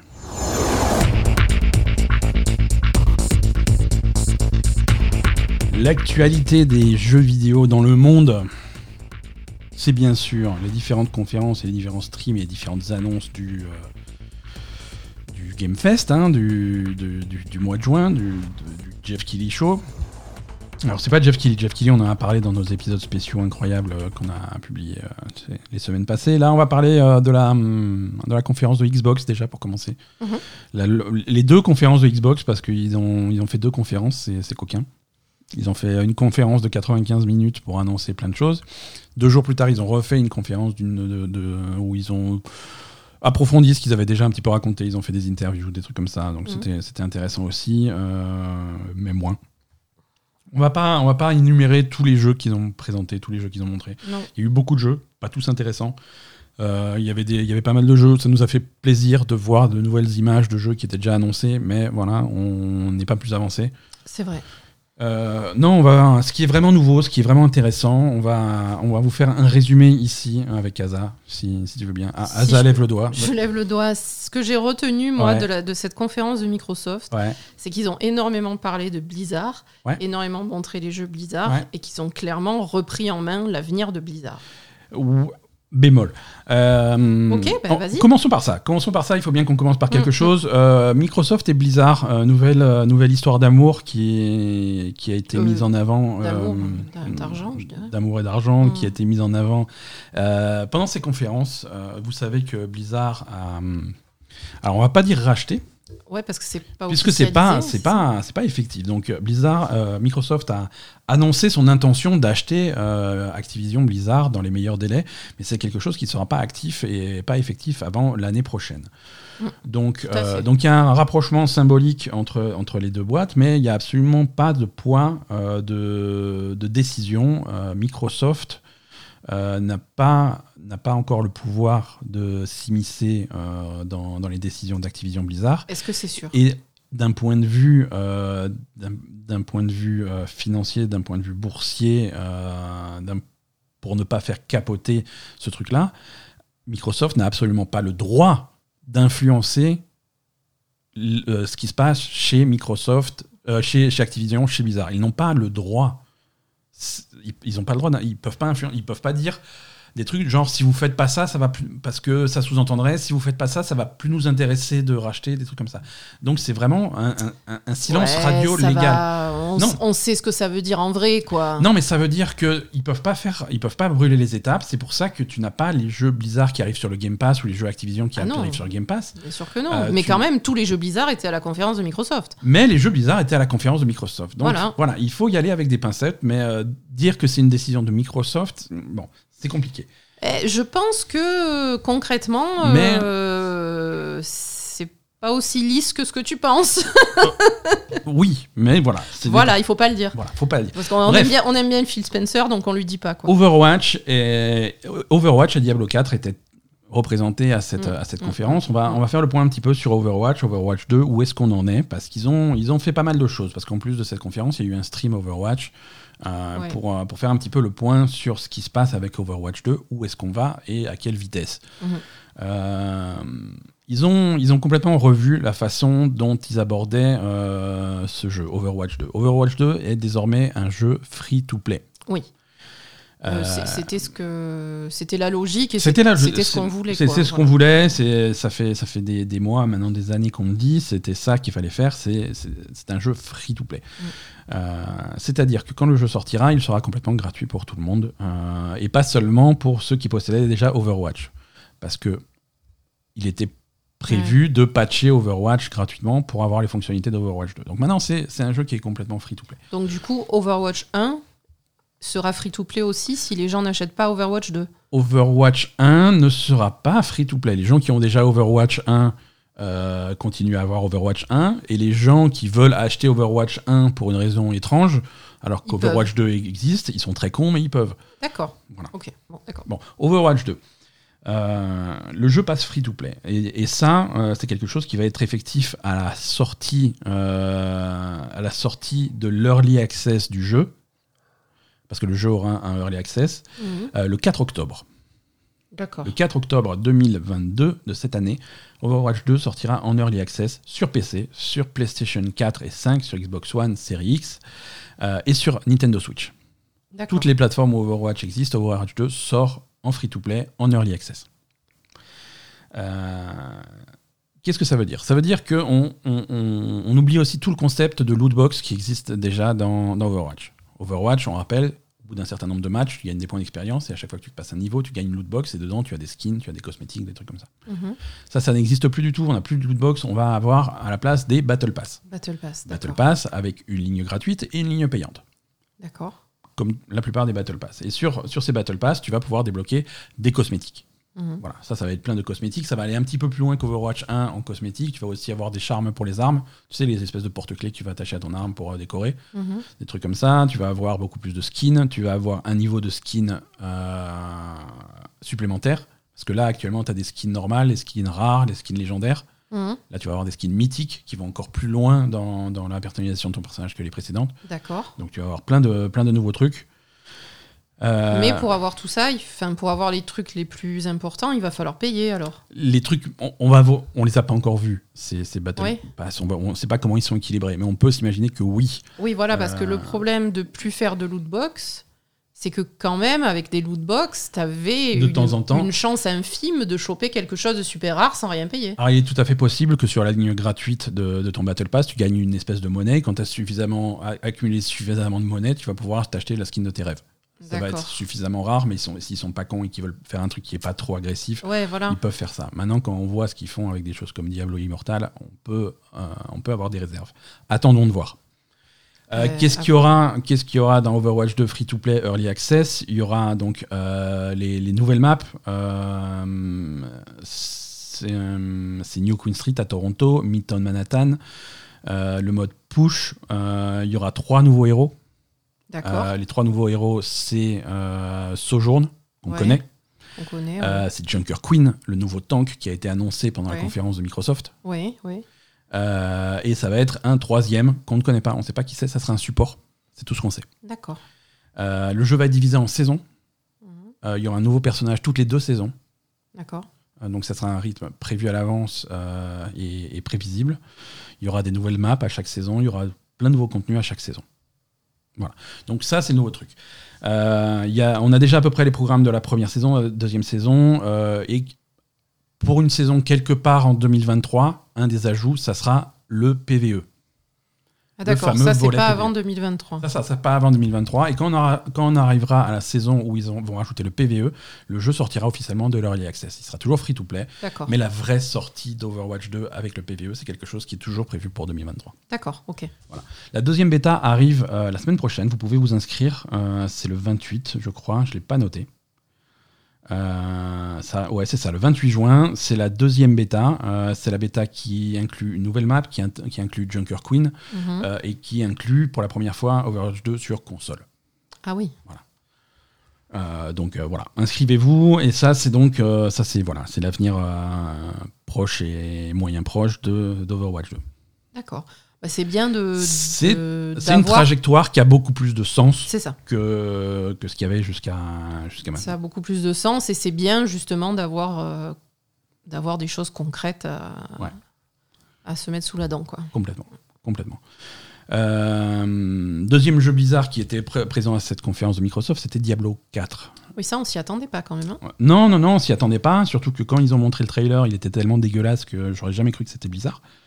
Euh, oui, c'est vrai. Non, ouais. c'est vrai. Et c'était pas super beau. Alors, Je crois que c'est- Non, il faut- moi, que- je, me, je me- suis dit, tiens, c'est Diablo, mais je pensais pas que c'était Diablo 4, quoi. Ouais, ouais. Euh, maintenant, moi, cette, con- euh, cette conférence, je l'ai pas vue dans des super conditions. J'avais du lag euh, et de- une mauvaise résolution. non, mais c'était, c'était pas du niveau des cinématiques de Blizzard habituelles, on est Non, mais je, voulais le revoir sur grand écran en 4K parce que je me demande si c'est pas fait avec le moteur du jeu. Ah, et pas en ça, c'est possible. Et ça, c'est tout à fait possible. Ça, c'est très possible, ouais. Et si c'est le cas, c'est plutôt joli. Bref, Et c'est ça. Diablo 4, une cinématique qui a présenté la cinquième et dernière classe jouable de Diablo 4, ça sera le nécromancien. C'est ça. Donc nécromancien, on- ceux qui ont joué- déjà joué à Diablo, ils, ils connaissent le principe. On va, on va lever des cadavres et des trucs pour euh, se battre avec toi. Ça a l'air, ça a l'air très fun. Le jeu sort, euh, sort toujours en 2023. hein, euh, sur, euh, sur toutes les consoles, euh, enfin sur toutes les consoles, pas sur Switch, PS4, PS5, Xbox One, Series X et sur un PC. Euh, et tout comme, alors, tout comme Overwatch 2, euh, je l'ai pas dit pour Overwatch 2, le, le jeu sera crossplay, cross-progression. D'accord. Oui, C'est-à-dire c'est ce, ce que tu joues euh, sur, euh, Si sur tu- console, tu peux y jouer sur PC. Alors, pour un jeu qui est payant comme Diablo 4, c'est un peu chiant parce qu'il va falloir l'acheter sur PC et sur console. Par contre, pour Overwatch, euh, Sauf quand il sera sur le Game Pass. Euh, Mais Overwatch, le fait qu'il- Overwatch qui est free to play free pour to tout play, le monde, euh, c'est cool. peux- tu peux le faire sur plusieurs. c'est cool de faire, de faire tes matchs un petit peu sérieux, un petit peu compétitifs sur ton PC, euh, faire des matchs un petit peu plus détente, allongé sur ton canapé euh, sur ta PS4 ou ta PS5, et quand, et quand, et quand tu dois faire caca, tu sors ta Switch. Et, Mais et oui, c'est ça. Oui. Et du coup, toute ta progression, toutes tes skins que tu débloques, tous les machins, ça, tu les as sur toutes les plateformes, et ça, c'est plutôt cool. Ça, c'est Voilà, bien. ça c'est C'est ce qui intéressant. m'avait fait chier avec Overwatch 1 parce que je l'avais sur P- euh, PlayStation où je jouais avec des copains. J'avais des copains avec qui je pouvais jouer sur PlayStation, j'avais la version PC et j'avais des skins que j'avais sur l'un, pas sur l'autre. Mhm. C'était pénible et merci Blizzard, donc c'est beaucoup mieux comme Est-ce ça. que du, est-ce qu'ils vont faire un Alors, c'est pas cross-jeu, c'est-à-dire les skins que tu débloques sur Overwatch, tu peux pas les mettre à ton nécromancien sur Diablo 4. Non, mais les skins de Overwatch 1, est-ce qu'on va les récupérer sur, Oui. Overwatch, o- sur Overwatch 2 Oui, Et est-ce oui, que les skins qu'on avait Ta progression d'Overwatch 1 est sur toutes, sur... les sur toutes les plateformes? On va voir comment ils vont se démerder, voilà mais comment le ça marche, on va voir. on va voir. Euh, voilà, donc 5 classes pour euh, Diablo 4. Au final, c'est pas beaucoup. Euh, Bah, Au bon. début. Au début. C'est pas normal au début? Hmm, je sais plus combien il y avait de classes à l'origine sur Diablo 3. Ouais, non, c'est peut-être normal. Et je crois qu'il y en avait 5. Hein. Donc, euh, barbare, Hmm. euh, Druide. rogue, druide, nécro, sorcière. Ou sorcier. Donc, tu peux choisir ton. Hmm. Voilà, donc 5 classes. Non, c'est bien, c'est bien. Il y a les classes que je veux, donc là, je m'en fous. hein. Hein, les croisés, rentrez chez vous. Euh, Putain, croisé. Ouais, Mais non, croisé, c'est- c'est sur Diablo Immortal, non? Oui. Diablo Immortal. Oui, oui. Bah écoute, euh, il en faut bien. Hein. Si tu veux faire un croisé, faut jouer à Diablo Immortal. Diablo Immortal a rapporté 24 millions de dollars pendant ces euh, deux premières semaines. Ce- C'est vrai? Ouais. Ah ben, pas besoin de s'emmerder alors. C'est. C'est pas beaucoup. Euh, C'est pas beaucoup? c'est c'est pas, c'est pas euh, un chiffre qui m'impressionne. Ah, ça, ça- non mais Pour ça t'impressionne pas, mais ça va, non? Pour une première semaine, c'est pas pour un jeu Blizzard, euh, c'est pas. Ça va, c'est un jeu bizarre sur téléphone, quoi. C'est pas dingo. Hein, c'est euh, bon, c'est pas non plus un échec. Oui, ça va. Revenons à nos moutons, revenons à nos Microsoft et revenons à nos trucs habituels. Euh, Redfall. Hmm. On a eu les premières images de gameplay de Redfall, qui est un jeu beaucoup plus solo que ce que je pensais. Ouais. Redfall, c'est le nouveau projet de Arkane euh, Austin. Hmm. Austin au Texas. Euh, eux aussi, ils sont chauds. Euh, c'est donc le Oui, nouveau mais jeu eux, de en plus, ils peuvent plus avorter. un game designer Harvey Smith, hein, une, une petite légende à lui tout seul. C'est les gens qui avaient fait Prey, euh, c'était leur dernier jeu. Maintenant, ils font, ils font donc euh, Redfall, qui est un jeu de chasse aux zombies, euh, première personne, avec où tu vas retrouver, là on l'a bien vu sur le sur, sur cette séquence de gameplay, tu vas retrouver le gameplay du gameplay à la Arcane, hein, le gameplay à la, à la Dishonored, à la Prey, avec, avec des combats qui vont donner la part belle à des pouvoirs, à des gadgets, euh, à des trucs comme ça. C'est pas que du bourrinage, donc ça a l'air, euh, ça a l'air très intéressant euh, niveau combat. Tu as le choix entre quatre personnages, euh, chacun avec sa personnalité. Ils ont l'air très bavards dans, dans les séquences de, de jeu. C'est positif ou négatif? C'est négatif. Euh, c'est tout là là. Non, je, suis vraiment en phase de fermer vos gueules, les personnages. Euh, et tout à l'heure, on m'a parlé de, de, Starfield qui a, qui a un protagoniste silencieux, ça va me faire des vacances. Ah, oui. Redfall, non, ça parle beaucoup, et ça parle beaucoup en faisant des blagues, toutes les phrases un peu à la, je vais être insultant, mais je veux dire à la Borderlands. Euh, ah putain, oui. Non, c'était un petit peu euh, abrasif. Euh, mais, mais voilà, non, ça a l'air. C'est un, jeu qui a l'air de se baser sur le fun. Alors, quand il avait été révélé, il avait été révélé comme un jeu coop avec quatre personnages. voilà. Mhm. alors, oui, tu peux jouer en coopératif, mais c'est beaucoup moins mis en avant que ce que je pensais. Tu peux aussi jouer solo. Tu, alors, tu, tu, joues principalement jeu solo et la campagne, c'est ta campagne solo. Tu peux inviter des copains à venir avec toi temporairement. Mais, mais c'est ta, ta, campagne, tu vois. Ils viennent, ils sont invités sur ta campagne à toi. Tu peux pas lancer une campagne multijoueur. Mm. Euh, c'est-à-dire que si, si, viennent, si tes potes viennent t'aider sur euh, les trois premiers niveaux, euh, ils peuvent pas continuer sans toi, tu vois. Donc eux, ils repartent à zéro. Ils repartent à zéro, ils ont leur progression à eux, et ce qu'ils font chez toi, ils le font en invité. Tu vois, c'est pas vraiment construit comme un jeu multijoueur avec chacun son truc pourquoi pas hein. Pourquoi pas, hein, pourquoi pas c'est, comme ça. En tout cas, ça, ça a l'air fun, c'est, graphiquement c'est plutôt joli. Euh, c'est, c'est, c'est un style, c'est pas réaliste, hein, c'est un petit peu exagéré, un petit peu dessiné avec des couleurs un petit peu... Bon, après, c'est des... là aussi, tu tues des, des vampires, non? Ouais, là aussi, c'est du vampire, ouais. c'est de la chasse aux vampires. Mais je veux dire, graphiquement, ça va, bah, ça va rappeler ces couleurs que tu vas avoir dans Dishonored, dans, même dans Deathloop. Hein, euh, dans Deathloop, ouais, ça m'a rappelé un peu Deathloop aussi. Ça, rappelle un peu ça, mais moi, je trouve ça très joli. Donc, euh, c'est plutôt une excellente surprise ce Redfall. Je l'attendais pas du tout. Euh, quand... Mais bon, voilà. C'est prévu pour demi, début 2023. ça sortira sur Xbox One, Series X et PC uniquement. Euh, qu'est-ce qu'on a eu? Euh, On a le nouveau jeu de Team Ninja, euh, Wolong Fallen Dynasty. ça, c'est un jeu qui, qui, a, qui a l'air de rappeler. Il y a, y, a, y a, un peu de tout. Il y a un peu de, de Nioh, de Dynasty Warrior, de Sekiro. C'est des ambiances très mm. asiatiques avec des démons, des Ouais, ça fait très Nioh. Ouais, ouais, ouais. C'est, ça, ça a l'air bourrin. Euh, c'est, ça se passe en Chine, je crois. Oui. Euh, c'est, un jeu, c'est, un Souls-like, hein, c'est un jeu à la Dark Souls. Mm. Euh, ça se passe à la période de. Ça se passe en Chine, pendant la, guerre des Trois Royaumes. Mm-hmm. Hein, qui, est, qui est une période qui est souvent reprise dans, dans, dans, dans les jeux vidéo et dans, dans pas mal de trucs. Euh, donc voilà, c'est dans ce style-là, ça a l'air sympa. Euh, alors c'est annoncé chez Xbox, hein, euh, à la conférence Xbox, ça sortira sur le Game Pass, mais ça sort également sur PlayStation et PC. Ce n'est absolument pas une exclusivité, mais, mais ça a l'air plutôt cool. Ça a l'air plutôt cool. Cette, cette conférence de, de, Microsoft a été vraiment, c'était vraiment une pub pour le Game Pass. Hein, tous les jeux présentés. Ah, tous les jeux étaient sur le Game Pass, évidemment. Les seuls, il y, y, avait deux, dans tout ce qui a été présenté, il y a eu deux jeux qui n'étaient pas Game Pass. Mm uniquement deux jeux qui n'étaient pas Game Pass officiellement. C'est Overwatch 2 et Diablo 4. deux seuls jeux qui n'étaient pas Game Pass de toute la présentation. Bah, mais C'était très drôle. C'est normal. c'est bien normal qu'ils mettent le Game Pass en avant. Donc, euh, donc voilà. Bon, pour Overwatch 2, c'est pas, c'est pas très grave, il est free to play. Mais, euh, pour Diablo 4, il faut attendre un petit peu. 80 euros. Euh, mais non, mais il faut attendre un peu. Il, sera sur le Game Pass. Peut-être. Euh, on a des premières images officielles de, du nouveau Forza Motorsport, euh, qui va s'appeler Forza Motorsport. Ça brille. C'est bah, des voitures tellement propres. Tellement euh, propres. Non, alors il n'y a pas de numéro, c'est pas Forza Motorsport 5 ou 6 ou je sais plus à combien ils en étaient. Ça s'appelle Forza Motorsport tout, court. Ça sortira au printemps 2023 et, oui, c'est des voitures quoi. Que, je sais pas comment broder là-dessus. Bah, broder là-dessus, c'est que tu, tu Enfin, tu m'as toujours dit que motorsport c'était vraiment pour les passionnés de voitures, que c'était pour les, c'était réglé. Non mais passionnés. Euh, alors dans le détail, j'irais plus loin. Point, euh, J'irais plus loin que passionnés de voitures, c'est pour les pervers. C'est. c'est vraiment à l'extrême du truc, tu vois. C'est à l'extrême, ouais. Hein. et, et, là, alors c'est du, c'est, c'est des déformations réalistes. Ça, ils ont expliqué la déformation réaliste. Si jamais, euh, alors la moindre rayure est mm. modélisé sur la carrosserie de ta voiture. Si ta carrosserie est suffisamment déformée pour que ça frotte contre la roue Euh, tu vas le ressentir dans la conduite de façon réaliste.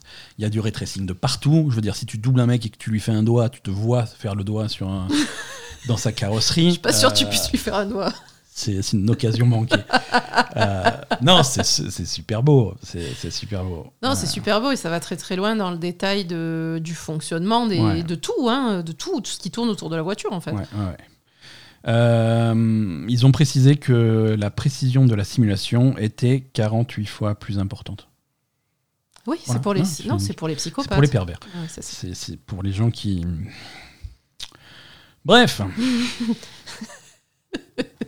Donc ça, c'était le Forza chiant. Euh, le Forza rigolo. euh, Forza Horizon 5, ils ont, ils ont annoncé leur première, euh, leur première DLC qui arrive le mois prochain, je crois, ou en août. C'est quand? Ça a l'air important, j'aurais dû le noter. Le 19 juillet. 19 juillet, l'extension de Forza Horizon 5. Euh, comme ils l'avaient fait une fois pour Forza 4, ils font un partenariat avec Hot Wheels, hein, les, petites Oui. les petites voitures. Euh, et donc, du coup, c'est des circuits qui font des loopings, des machins euh, avec plein de couleurs. C'est trop mignon. Mm. Et voilà. Très sympa. Ça a l'air très cool. Les, les pistes les plus extrêmes jamais eues dans un jeu Forza, hein, je veux bien y croire. Euh, tu vas pouvoir faire ton propre circuit à partir de 80 pièces euh, de, de circuit que tu vas pouvoir Ah bah assembler. oui. Euh, Ah oui, c'est Hot Wheels Mmh. euh, jusqu'au bout. Quoi. Tu vas pouvoir partager tes circuits avec tes copains, comme ça, ça va être trop bien. Il y a 10 nouvelles voitures euh, basées sur des trucs, sur des Hot Wheels. Euh, donc plutôt cool. Un des jeux qui payait le moins de mine, mais qui, que j'ai retenu le plus de cette conférence, c'est un truc qui s'appelle Pentiment. Ouais, C'est le dit- jeu- je sais que c'est passé, mais j'arrive pas à me rappeler. ce C'est le jeu médiéval qui graphiquement utilise Ah oui un style graphique des, des, des livres, des premiers livres imprimés. Oui, oui, oui. Euh, C'est voilà, c'est Obsidian qui fait ça, puisque visiblement Obsidian font 12 jeux en même temps. Oui, oui, d'ailleurs, quand le jeu a commencé, quand ils ont commencé à montrer le jeu, on s'est moqué, mais d'une force. Et puis d'un coup, on a dit non, non, mais en fait, ça a l'air trop bien. Au, dé- au début, je fais putain, graphique, c'est bizarre quand même. Et en fait, ça avait l'air bien. Et, euh, et, et juste avant que le, que le développeur apparaisse, euh, je t'ai fait la main. En fait, ça a l'air trop bien. Et en fait, c'est Obsidian. Oui, Il n'y a oui, pas de ça. secret. Euh, c'est le nouveau jeu de Josh Sawyer, euh, un créateur de Fallout New Vegas et Pillars of Eternity. Euh, c'est un, petit projet euh, chez Obsidian. C'est pas un- pas un très gros jeu. hein. Graphiquement c'est quelque chose d'unique. hein. On a quasiment jamais vu ça en jeu vidéo. Attends, il y a un autre jeu qui est exactement comme ça, excuse-moi. hein. Ouais. Euh, je sais pas, un truc qui est sur le Game Pass que j'avais essayé une fois, un truc super médiéval comme ça Ouais. aussi, c'est exactement la même chose. ouais. Il y a, il y a, euh, un, un courant de jeux comme ça. hein. Ouais. Alors, je- ils ont l'air pas bien hein, comparé à celui-là. Non, c'est sûr, c'est voilà. sûr. Mais en tout cas, ça- t'as vraiment l'impression que tu joues euh, dans les pages d'un livre du XVIe siècle, quoi. C'est ça. Euh, ça se passe, euh, le jeu se passe en Bavière, euh, au XVIe siècle, et c'est un, tu, tu, tu enquêtes sur un meurtre. D'accord. C'est un jeu de rôle dans lequel tu vas enquêter sur un meurtre. Euh, et d'après, euh, visiblement, je crois que c'est Josh Sawyer lui-même qui l'a dit, c'est un jeu euh, qui est fortement, pas, on va pas dire inspiré, mais influencé euh, par des jeux de rôle récents tels que euh, Disco Elysium. D'accord. Bah, pourquoi pas? C'est un truc sur un meurtre, mais dans un, dans un, Exactement. dans un environnement complètement médiéval et surtout euh, super rigide, hein, Ouais, parce que du coup, ça.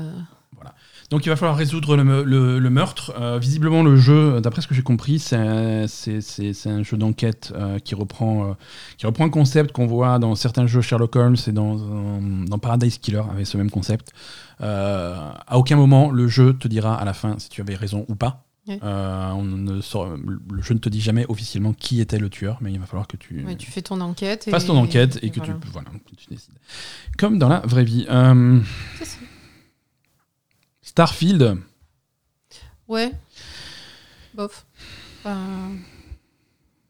Starfield, le nou- nouveau jeu de Bethesda. Pas, pas- euh, pas emballé. Hein, grosse, désolée, euh, mais- grosse présentation de Starfield. Alors, c'est à la fois pas emballé, à la fois emballé. euh, c'est Starfield, c'est exactement ce à quoi je m'attendais et euh, il C'est y a absolument rien de plus. C'est ça. Et, et- et c'est le absolument rien de plus qui est peut-être un petit peu décevant. Ça. Euh, je m'attendais à ce qu'ils aillent un petit peu plus loin que, que ce que je pensais, mais euh, ils ont été un petit peu plus loin. En fait, On s'attendait tous à un Fallout dans l'espace. Euh, au final, ça ressemble à Fallout dans l'espace, mais fait par des gens qui ont beaucoup, beaucoup, beaucoup joué à No Man's Sky. Voilà, exactement. C'est exactement ce que j'allais dire. C'est Donc, euh, donc voilà. C'est joli. euh, C'est à la fois joli, Alors- à, à la fois, euh, du coup, pas super original, quoi. Je sais pas. Ça me, ça me donne une impression qui ne me donne pas bien. envie. Mais il y, a- y plein de choses qu'il va falloir remettre un petit peu. Il faut remettre les pendules à l'heure. Ouais. Euh, Todd, Todd Howard, si tu m'écoutes, la prochaine fois que je t'entends dire que c'est un nouveau moteur, tu t'en prends une. Oui. Ce n'est pas un nouveau moteur. c'est- le moteur d'Elder Scrolls, euh, le Creation Engine, je crois qu'il s'appelle. Euh, je- c'est le moteur d'Elder Scrolls, c'est le moteur de, de Fallout. Euh, c'est pas ça du tout. si c'est ça, c'est ça, absolument, c'est ça. Euh, c'est c'est le même moteur. Alors évidemment, euh, Pourquoi il dit que c'est un nouveau moteur? parce qu'il a été mis à jour. Ils ont mis plein de nouvelles fonctionnalités. Ils ont corrigé des trucs. Ils ont mis plein de nouveaux, nouveaux trucs.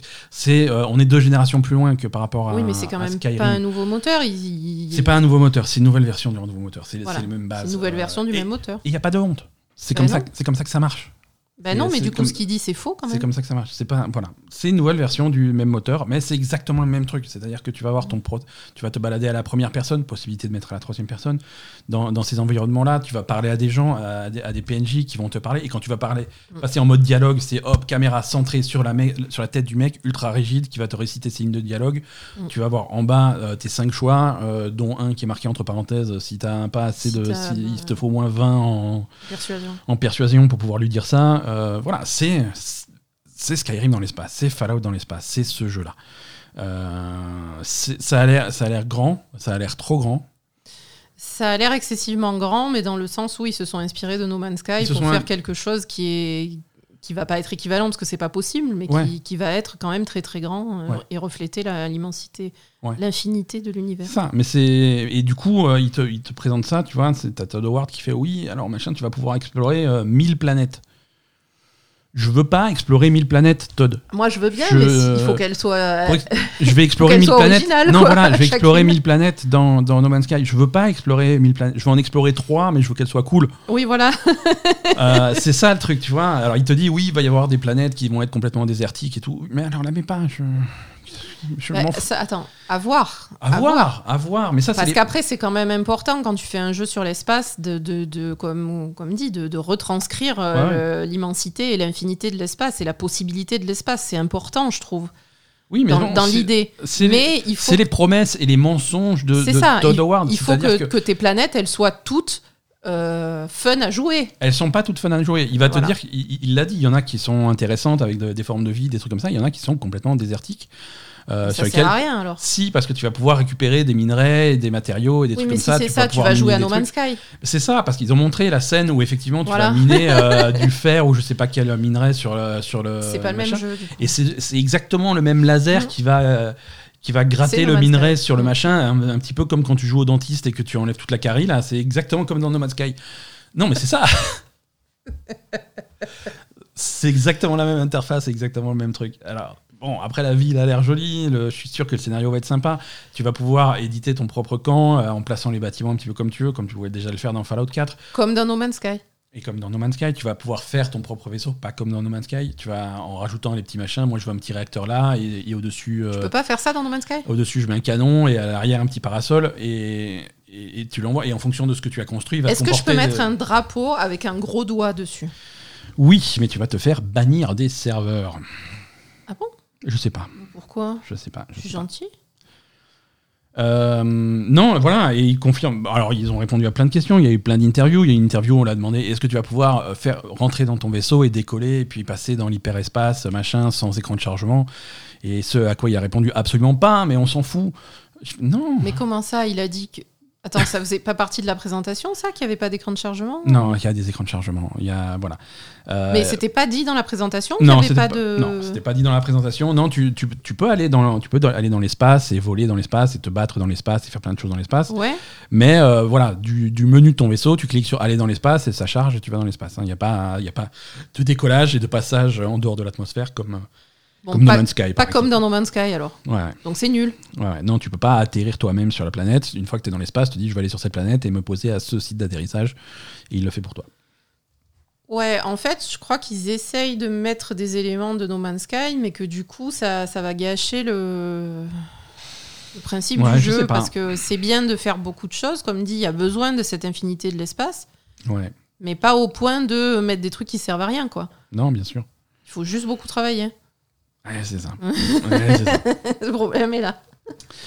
Allez, on va avancer un peu, sinon cet épisode va faire 8 heures. Non, euh, je ne suis pas encore convaincu par Starfield. Euh, Moi non. Attendons de voir. Non, les promesses de Todd Howard, c'est comme la fois où il t'a dit que Fallout 76, ça va être fantastique parce qu'il y a 16 fois plus de détails que dans Fallout 4. Ouais, non, mais Todd Howard, c'est le. c'est- c'est Ouais, faut faire attention à ce qu'il dit. hein. Tous, hein, mais lui en particulier quand même. Il a également confirmé que le prochain jeu euh, de Bethesda après Elder Scrolls 6, ça sera, roulement de tambour, Fallout 5. C'est pas vrai. Euh, une information qui n'intéresse pas euh, nos auditeurs qui ont plus de 50 ans.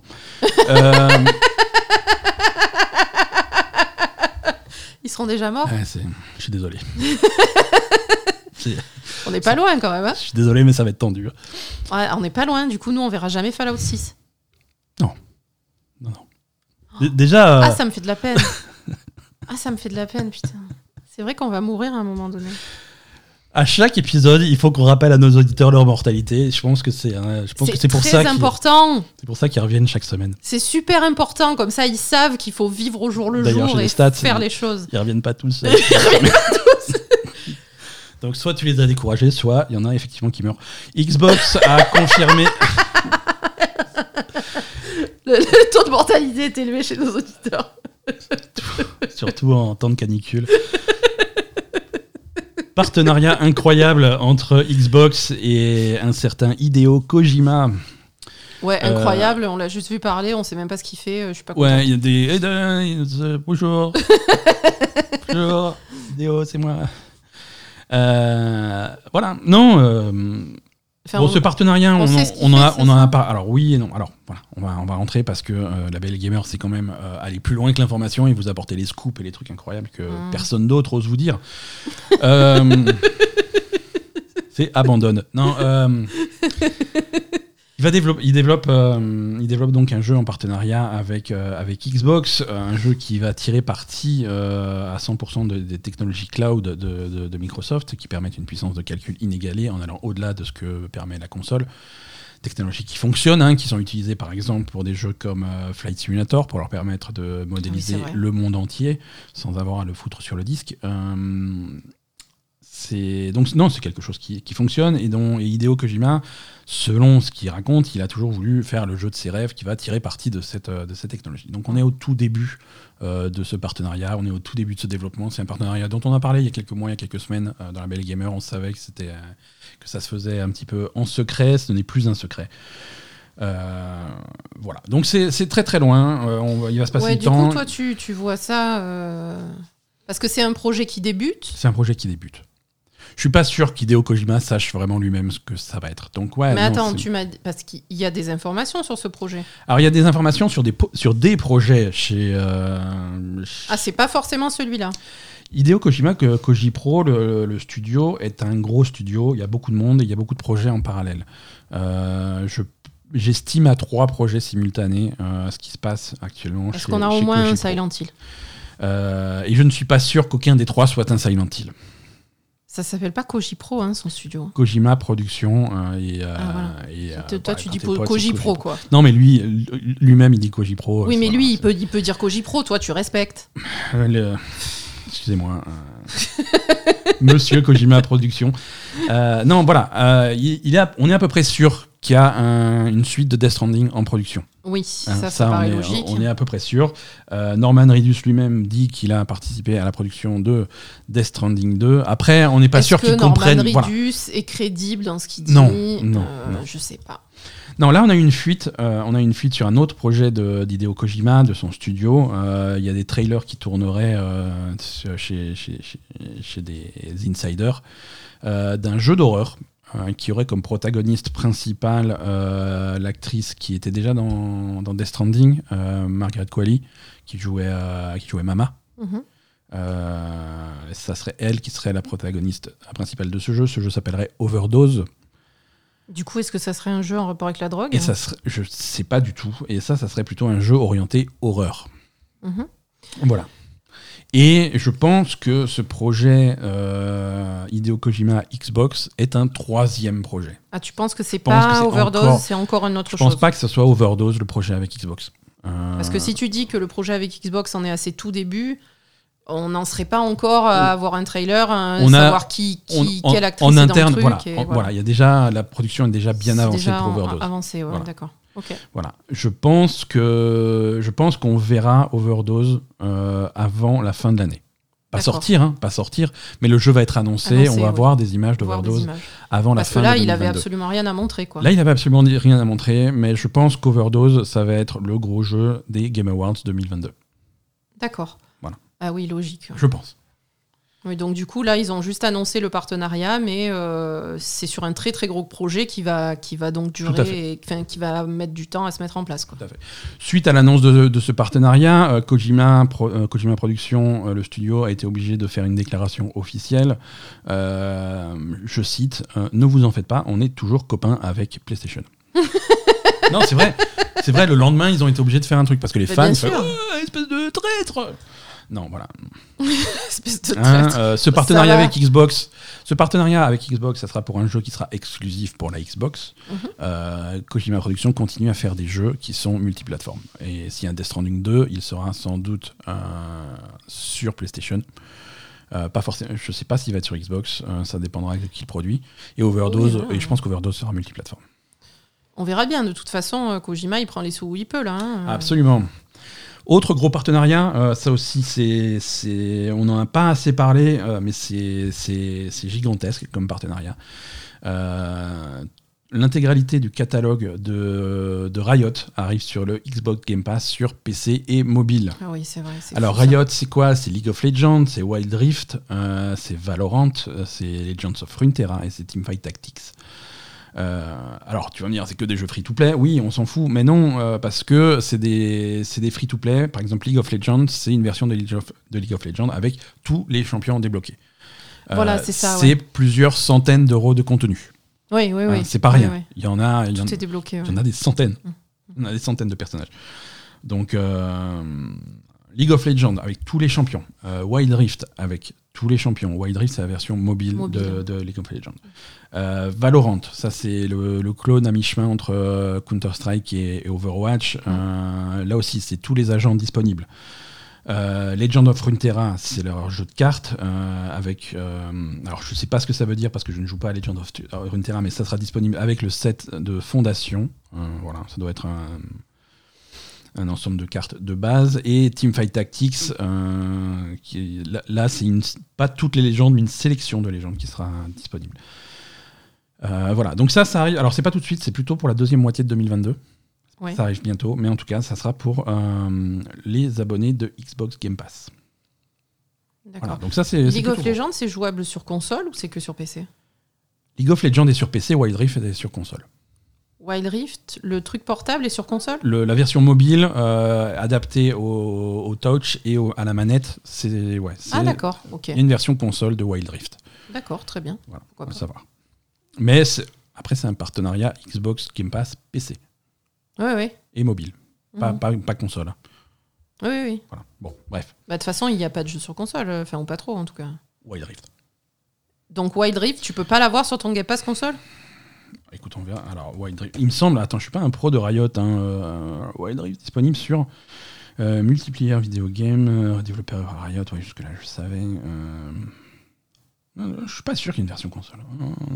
Je dis une bêtise. Ouais, tu dis n'importe quoi. Comme souvent Android et iOS uniquement Wild Rift, non, il n'y a pas de, Ah, il y a pas de il version pas de console. console. Bon, bah alors non. Et Valo non plus, il n'y a pas de version console.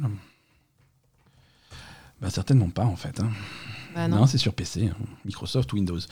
D'accord, bon bah voilà. Non, bah c'est que du PC alors. Ça reste quand même intéressant. Bah alors- bien sûr, euh, bien sûr. Autre très très gros jeu, gigantesque jeu qui avait Mm. à cette euh, conférence. Ouais, quoi? Non, Non. Oui. Euh, Hollow Knight Silk Song. Ah non, c'est pas ça. Ça, tu pensais à quoi? Bah je sais pas, il y a les personas sur, euh, Oui. mais, euh, sur bon, le Game Pass. plus tard. Pensais qu'on allait continuer sur le, sur le Game Pass en fait? Hollow Knight- Bah non, ça aussi c'est sur le Game Pass. Mais tout est sur le Game Tout Pass. est sur le Game Pass. Ouais, c'est fatigant. Hollow Knight, euh, Silk Song, donc le gros DLC qui va être un jeu indépendant, je pense. et Ça n'a plus aucun sens de faire un DLC de, de, de- de Hollow Knight. Après des années et des années et des années d'attente, hein, euh, les fans attendent ça vraiment euh, comme le Messi. Euh, ils espèrent voir arriver Silk Song à chaque nouveau Nintendo Direct parce que c'était annoncé par Nintendo sur, pour la Switch. Euh, surprise, c'est pas Nintendo qui l'a, c'est Microsoft qui l'a à sa conférence. Donc Silk Song a été, a été présenté avec un nouveau trailer. Euh, pas de date de sortie, mais, euh, mais des indices. Euh, et voilà, et ça sort sur le Game Pass. Donc ça, c'est plutôt cool. Et- Ça sort sur Switch aussi ou pas? Ça sort sur Switch. Donc Voilà, ça change pas. Le programme de sortie, ça sortira sur PlayStation également, je crois. c'est sur le Game Pass. Mais c'est sur le Game Pass, euh, et c'est pour ça qu'il était à la conférence. Euh, absolument pas de ni de date de sortie, ni de fenêtre de sortie, euh, mais euh, pendant la conférence, quelques minutes plus tard, euh, sur scène, ils ont annoncé que tous les jeux qui étaient montrés Oui. durant cette conférence sortiront dans les 12 prochains mois. C'est ça. Donc, euh, donc Silksong, même si on n'a pas de date de sortie, euh, on se dirige sur quelque chose avant euh, le mois de juin 2023. D'accord. Ok. Euh, je pense que et, et je pense que c'est aussi un peu pour ça qu'ils n'ont pas montré le jeu de Kojima parce que lui c'est non c'est pas, Ah oui, voilà. pas eh ben 12 oui, ils mois auraient pour- pas pu le dire, ils auraient Eh pas voilà, pu le dire à la fin. ça aurait sinon. désamorcé leur truc. Euh, voilà. Et attends où est-ce que j'ai noté Je me suis perdu. Alors pour ceux qui nous écoutent à la maison, euh, je me suis perdu dans mon document. Je suis complètement. euh, Euh, donc toujours sur le Game Pass, Toujours sur le Game Pass. qui nous met Atlus, euh, les euh, Persona 3, 4 et 5 disponibles. Voilà. Enfin, Persona 3. Pers- Alors, Persona 3 Portal, Persona 4 Golden et Persona 5 Royal arrivent euh, sur Xbox pour la première fois. Mhm. Sur Xbox euh, One et sur Xbox Series X et S et donc sur le Game Pass. Mm. Euh, les trois, alors pas les vieux Persona parce que ça, on est vraiment de, Persona 1 et 2, on est vraiment du rétro gaming et on est vraiment sur des jeux très différents. Mais 3, 4, 5 arrivent sur le, Game Pass. Euh, pas tous en même temps. hein. Le premier à sortir, ça sera Persona 5 et ensuite, je pense que progressivement, on va un peu remonter le temps. C'était des jeux qui sortent dans la version améliorée. hein. Donc, comme dit, Persona 5, c'est la version royale avec Mm. les, les ajouts en plus. Persona 4 Golden, c'est donc la version de Persona 4 avec les ajouts. Pareil pour Persona 3 Portable, hein, c'est la version qui était sur PSP avec euh, des, du, contenu, euh, du contenu supplémentaire. Euh, donc c'est c'est- c'est plutôt cool. Euh, c'est- donc ça, c'était annoncé à la conférence. Encore une fois, la Belle et Gamer va plus loin dans l'info.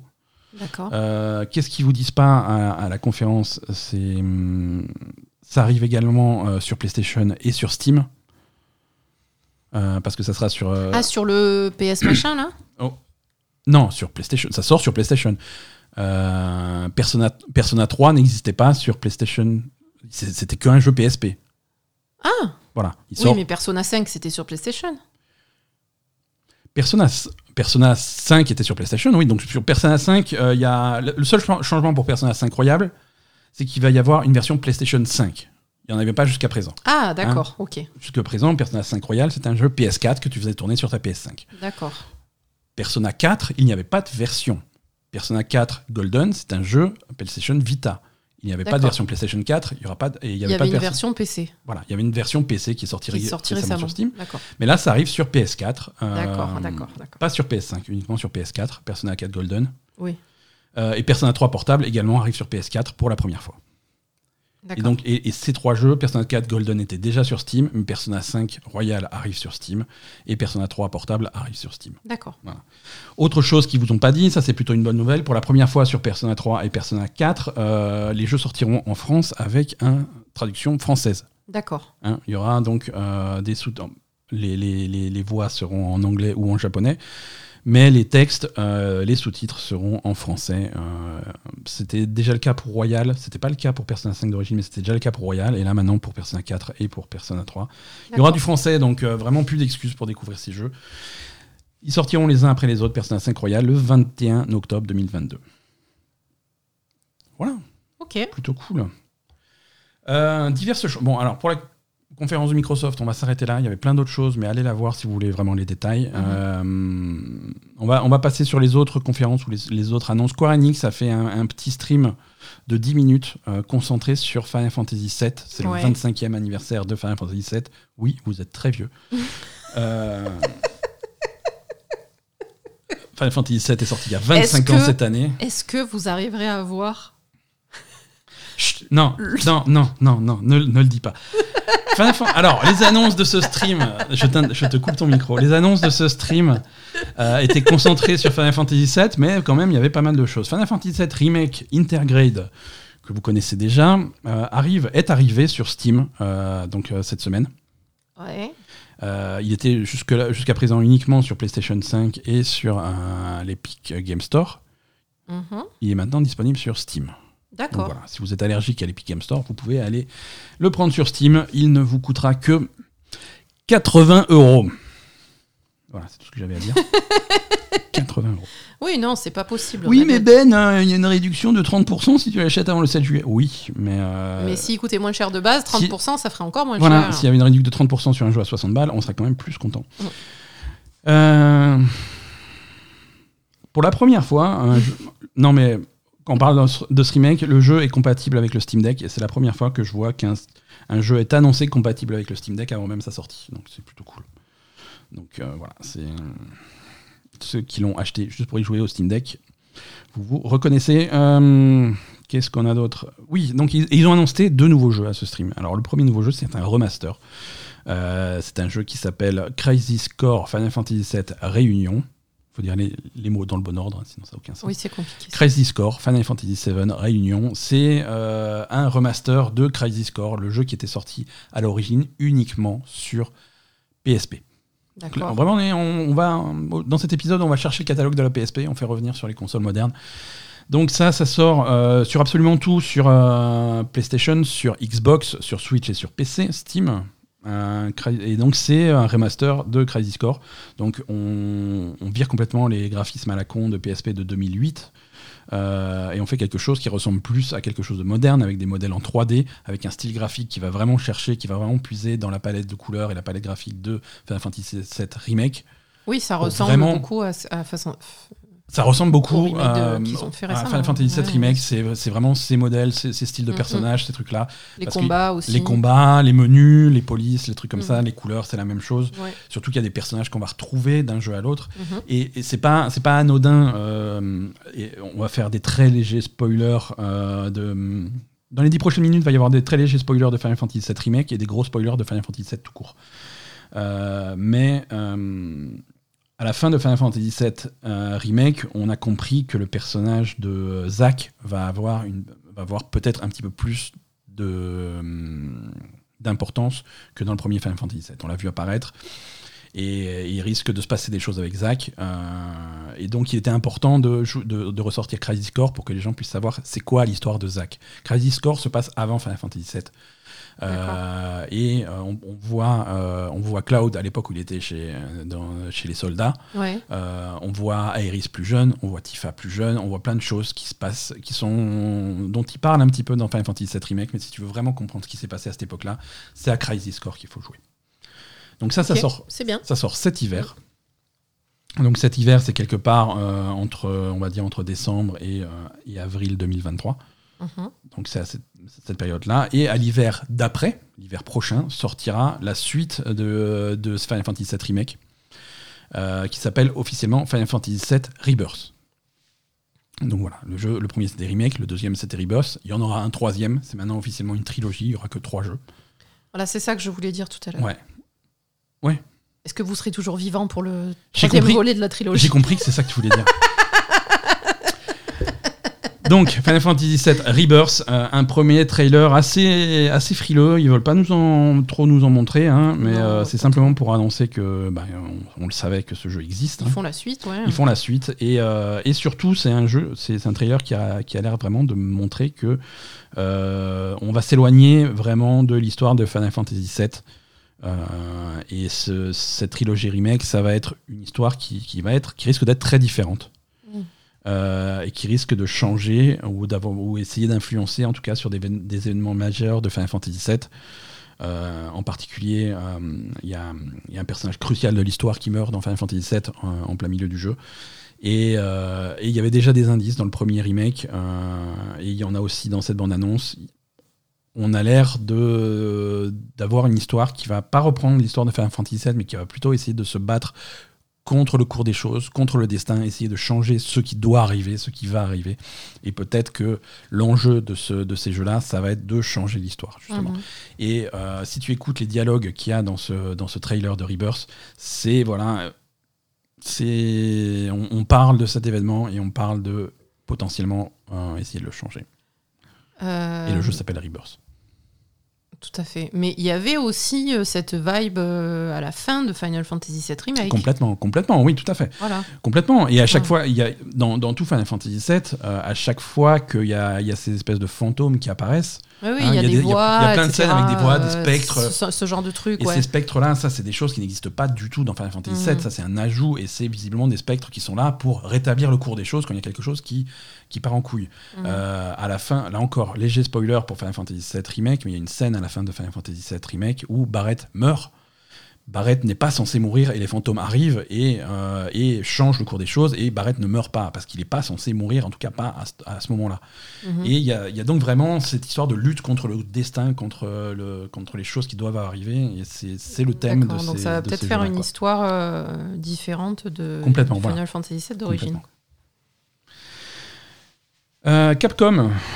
Donc Mhm. Capcom a eu un, un très euh, un mois de juin très prolifique. hein. Déjà un, des jeux euh, les, qui a fait le plus de bruit euh, sur euh, sur cette période, ça a été Street Fighter 6. Oui. euh, qui, qui a impressionné pas mal de monde. C'est un jeu qui est très avancé, il a été jouable, il y a beaucoup de gens qui ont joué. euh, Mhm. Il y, a, il y a des previews sur, sur JN France, hein, coucou les copains. Ils ont joué à, Street Fighter 6, allez voir. euh, c'est intéressant. Il y a très peu de personnages pour l'instant, mais en tout cas, euh, le, le jeu a l'air très, très ambitieux, très ouvert, ouvert à tout le monde, avec des contrôles simplifiés et optionnels euh, pour faire les coups spéciaux, des trucs comme ça. Mhm. Donc vraiment pour accueillir des, des nouveaux joueurs, euh, ça va être crossplay. Euh, c'est pour le multijoueur, euh, le, pour le multijoueur en ligne, va y avoir du netcode sur rollback, c'est-à-dire c'est c'est un truc qui est vraiment adapté au jeu, au jeu de baston pour garder une synchronisation euh, précise de, de- de ce qui se passe. Euh, non, ils font, ils font vraiment tout ce qu'il faut pour que, pour que le jeu perce et, et- et ça a l'air plutôt sympa. Euh, ça faisait longtemps que j'étais pas intéressé par un Street Fighter. Euh, c'est vrai. Je pense que, je pense que on va, on va voir ça. Qu'est-ce qu'ils ont annoncé d'autre? Bon, ils a- on en a déjà parlé, le remake de, de Resident Evil 4 qui sort l'année prochaine, le 24 mars. Euh, mais cette année, cette année, il y a aussi des sorties Resident Evil. Euh, déjà la semaine dernière est sortie, euh, au moment où ils ont annoncé des gros patchs pour Resident Evil 2 Remake, Resident Evil 3 Remake et Resident Evil 7, 6, 8, 7, 7, Village ou l'autre d'avant? L'autre d'avant, 7. 7. 2, 3, 7 euh, ont reçu des gros patchs nouvelle génération euh, gratuits Mhm. euh, pour, faire, euh, pour vraiment adapter le jeu à la nouvelle génération. Mhm. Donc ça c'est plutôt pas mal, c'est des patchs gratuits. Le DLC de Village arrive le 28 octobre. Là aussi, spoiler. Je- il me faudra un jingle spoiler. Spoil- Spoiler de quoi? Resident Evil Village, euh, tu joues euh, la, la, la fille de. hum, Comment il s'appelle le personnage? Ethan? Ethan, ouais. Tu joues Rose, la fille d'Ethan, Mhm. que tu dois sauver bébé dans Resident Evil Village. Mhm. Donc, euh, évidemment, tu arrives à la sauver, hein, euh, et ça se passe, ça se passe beaucoup plus tard. hein, ça se passe. Oui, euh, mais tu arrives à la sauver, mais visiblement, il y a des séquelles, quoi. Bref. non, ouais. Tout s'est pas passé euh, Rose, de Ro- manière paisible. Rose est maintenant adulte, en tout cas euh, adolescente plus. euh, ça se passe, je crois, une vingtaine d'années ap- après. Non, pardon. D'ailleurs, c'est le jeu, le Resident Evil qui se passe le plus dans le futur de toute la, de, de- de toute l'histoire, hein, puisque vu qu'elle est adulte, on est maintenant en 2038. Ah bon? Eh ben oui. Si elle est bébé de nos jours, Mais ça se passe de nos jours? village se passe de nos jours. Ah bon? Ouais, village se passe de nos jours. C'est vraiment comme ça hein, Non, en vrai, en Roumanie? en vrai, c'est des endroits qui n'existent pas. Il n'y a pas le c'est- château avec les vampires. Euh, Il y a des châteaux en. Roumanie, excuse-moi. hein. Non, mais euh, bref. Mais oui, bah, bien sûr, il n'y a pas des vrais vampires dans le château, mais Les, les Resident Evil se sont toujours passés grosso modo au moment où ils sortaient. hein. Euh, les Resident, sais pas. Resident Evil 1, Resident Evil 2 se passaient à Raccoon City à la fin des années 90. Euh, là, on est effectivement en 2020 Oui, à l'époque de Village et on est en 2038 à l'époque de ce DL. Alors bref, pas besoin de me parler que ce ton méprisant. je suis méprisant si je veux. Tout ce que je voulais dire, c'est que laisse-moi pas présenter mon DLC. Ce- cet épisode fait 8 heures déjà. Ouais, c'est trop long. Ce DLC sort le 28 octobre. Oui. Tu es dans la peau de Rose, Oui. adulte, Adulte. et tu retournes sur les lieux euh, de, de ce qui s'était passé dans Resident Evil Village pour faire plein de choses, visiblement. Euh, ce DLC se passe à la troisième personne, contrairement à Resident Evil Village qui était à la première personne. Il va y avoir d'ailleurs à ce moment-là un patch qui va sortir pour vous permettre de refaire tout Resident Evil Village à la troisième personne. Ça va être très intéressant, vous allez pouvoir voir vos mains, ce qui, est, Non, ce qui les... peut être perturbant dans ce jeu. Et voilà, donc euh, voilà, gros DLC. non, les mains, tu les voyais? Ouais, enfin, sauf parfois. Tu voyais à partir des poignets, quoi. Sauf parfois quand ils étaient coupés, mais Oui. euh, après tu les recolles en mettant tu du, les en mettant du... en mettant du pchit. euh. Il est con ce jeu. Euh, voilà, euh, qu'est-ce qu'on a d'autre Euh, ce, ce même jour, euh, 28 octobre, sortira enfin euh, Resident Evil Reverse, euh, le- l'espèce de truc multijoueur hein, où, te- où tu te tires dessus. euh. Mhm. Il y avait eu une bêta catastrophique à l'époque de la sortie du village, ça avait l'air nul. Et maintenant, alors rassurez-vous, ça a toujours l'air aussi nul, mais cette fois-ci ça sort. Euh, C'était gratuit pour tous ceux qui avaient acheté euh, Resident Evil Village, donc vous avez un code dans votre boîte de Resident Evil Village. J'espère que vous savez encore où elle est. Ah oui, c'est vrai. Euh, Qu'est-ce qu'on a d'autre Euh, Non, voilà pour Capcom. Nouveau trailer aussi d'Exoprimal, euh, leur jeu multijoueur coopératif où tu, où tu mitrailles des, littéralement des vagues de, Du dinosaure de dinosaures. Ouais, Il faut arrêter ça. ouais faut arrêter les dinosaures, ils ont rien demandé à personne. Ouais, c'est clair. Allez, on avance un petit peu. Ouais, euh, faudrait, faudrait finir cet épisode, là, c'est pas possible. Il fait combien? Allez, plus que 12 pages. Il Euh, fait combien? Ben, Pour l'instant, on en est à 1h40. hein. Ouais, voilà, donc il faut s'arrêter, Bah là. ouais. Bah, eh, Il y a encore des news. Il y a encore des news, les jeux qui n'ont pas été annoncés. Ah, Euh, ouais, mais on s'en fout. Bah oui, mais bon, euh, ils ont fuité. hein, je veux dire, on a, on a des screenshots euh, et pas mal d'images qui circulent pour un nouveau Fire Emblem. Alors, je parle pas de Fire Emblem Warriors machin qui sort la semaine prochaine, Mhm. mais bien d'un vrai Fire Emblem. Euh, le jeu a l'air bien avancé, voire complètement fini selon les rumeurs. Euh, il n'est pas encore annoncé, mais euh, attendez-vous à voir arriver un nouveau Fire Emblem bientôt. D'accord. Euh, ça, c'est chez Nintendo. Euh, chez Square Enix, attendez-vous à avoir arrivé un. Alors, on ne sait pas si c'est un remake, un remaster ou un reboot, mais un nouveau Tactics Ogre. Ça s'appelle Tactics Ogre Reborn. Euh, ça n'a pas été annoncé, mais bon, il était sur le PlayStation Store pendant quelques, quelques heures. c'est mal barré hein, pour garder le secret. Euh, voilà, c'est un jeu de stratégie tactique, hein, comme absolument tous les jeux que sort euh, Square Enix cette année. C'est vrai. Et euh, voilà, c'était un jeu qui c'était sorti sur Super Nintendo à l'époque, Super Famicom au Japon en 95. Il y avait une version PSP en 2010. Et comme euh, cette semaine on ressuscite tous les jeux PSP, le voici. Allez, quelques news rapides pour terminer. Euh, Activision a terminé son enquête interne sur les accusations de harcèlement et ils sont formels. euh, il n'y a absolument aucune preuve de harcèlement au sein d'Activision. Donc on est tous rassurés. Sérieux? Voilà. Alors après, une nuance. Attention Non, mais attends, de toute façon, c'est eux qui font l'enquête ou Ah. c'est les, c'est les mecs de, du tribunal? C'est eux qui font l'enquête. Ils ont fait leur Oui, propre enquête. Oui, ça, c'est une enquête interne à la. Avec des consultants extérieurs, s'il te plaît. Ah, quand même. Alors après, il faut dire attention. On dit pas qu'il n'y a pas eu de harcèlement. Tout ce qu'on dit, c'est que vous pouvez pas prouver que la direction était au courant des harcèlements et n'a rien fait. Ah, sympa. Voilà, c'est une nuance assez particulière. Donc voilà, c'est bon, il y a des choses qui euh, qui avancent pas trop. Euh, le PlayStation Plus. Bah, après, de toute façon, le procès est toujours en cours. Le Ouais, fait qu'ils le- aient. le procès n'a pas commencé. Voilà, bah, voilà, le fait qu'ils disent ça, ça, ça change rien du tout. hein. Exactement. Exactement. Le PlayStation Plus version, euh, version Plus, le vers- PlayStation Plus Plus, est sorti aux États-Unis. hein, toujours, toujours pas chez nous. Chez nous, c'est le 23 juin. C'est quand le 23 juin? Oh, c'est bientôt. C'est la semaine prochaine. Chez nous, c'est jeudi. Ouh là là. Mais en tout cas, c'est sorti aux États-Unis. Il y a nettement plus de jeux qu'en Asie euh, et en Chine euh, et au Japon. Bah, on, on- on se demandait, on avait trouvé la liste un petit peu timide. Euh, là, sur la version américaine, il y a, y a quand même beaucoup plus de jeux. Euh, on, va, on va arrêter d'être médisant avec ce service qui, euh, qui, en tout cas, sur ces versions, si les deux premiers paliers, a l'air tout à fait sympa. Le premier palier, on le connaissait déjà, c'est le, P- c'est le PS Plus avec des jeux gratuits de temps en temps, c'est cool. Sympa, mais cher par rapport à la concurrence. Un peu cher, ouais. Le deuxième palier, c'est une bibliothèque de jeux récents, donc de PS, PS4, PS5, euh, et qui a l'air un catalogue finalement plutôt plutôt solide. hein. Euh, Mhm. pas, pas de grosses nouveautés sur PS5, mais, si, mais sur des jeux déjà sortis, c'est plutôt cool. Oui. C'est le, le dernier palier avec ses démos et son catalogue de classiques qui est toujours un petit peu décevant, avec un, un catalogue un petit peu plus, plus euh, important, mais toujours pas, toujours pas top. Non. Euh, donc voilà, on en reparlera plus en détail quand ça sera vraiment disponible chez nous et qu'on sache vraiment qu'est-ce que nous on va avoir. Mais c'est quoi les jeux qu'ils ont en plus aux États-Unis? Pourquoi? Euh, alors je sais pas, hein, je sais pas, mais il y a- on, on- on va arriver sur, ce, sur, sur cette version euh, américaine du catalogue des jeux comme Dead Cells, Fallout 4, Fallout 76, Frostpunk, John Wick X, euh, Little Nightmares, Nioh, Prey, Shenmue 3, Soul Calibur 6, Surgeon Simulator, Telling Lies, Tropico 5, Trine 4, euh, Dark Pictures Little Hope, Dark Pictures Man of Medan, plein de, tout ça c'est des jeux qui n'étaient pas sur la version asiatique du catalogue.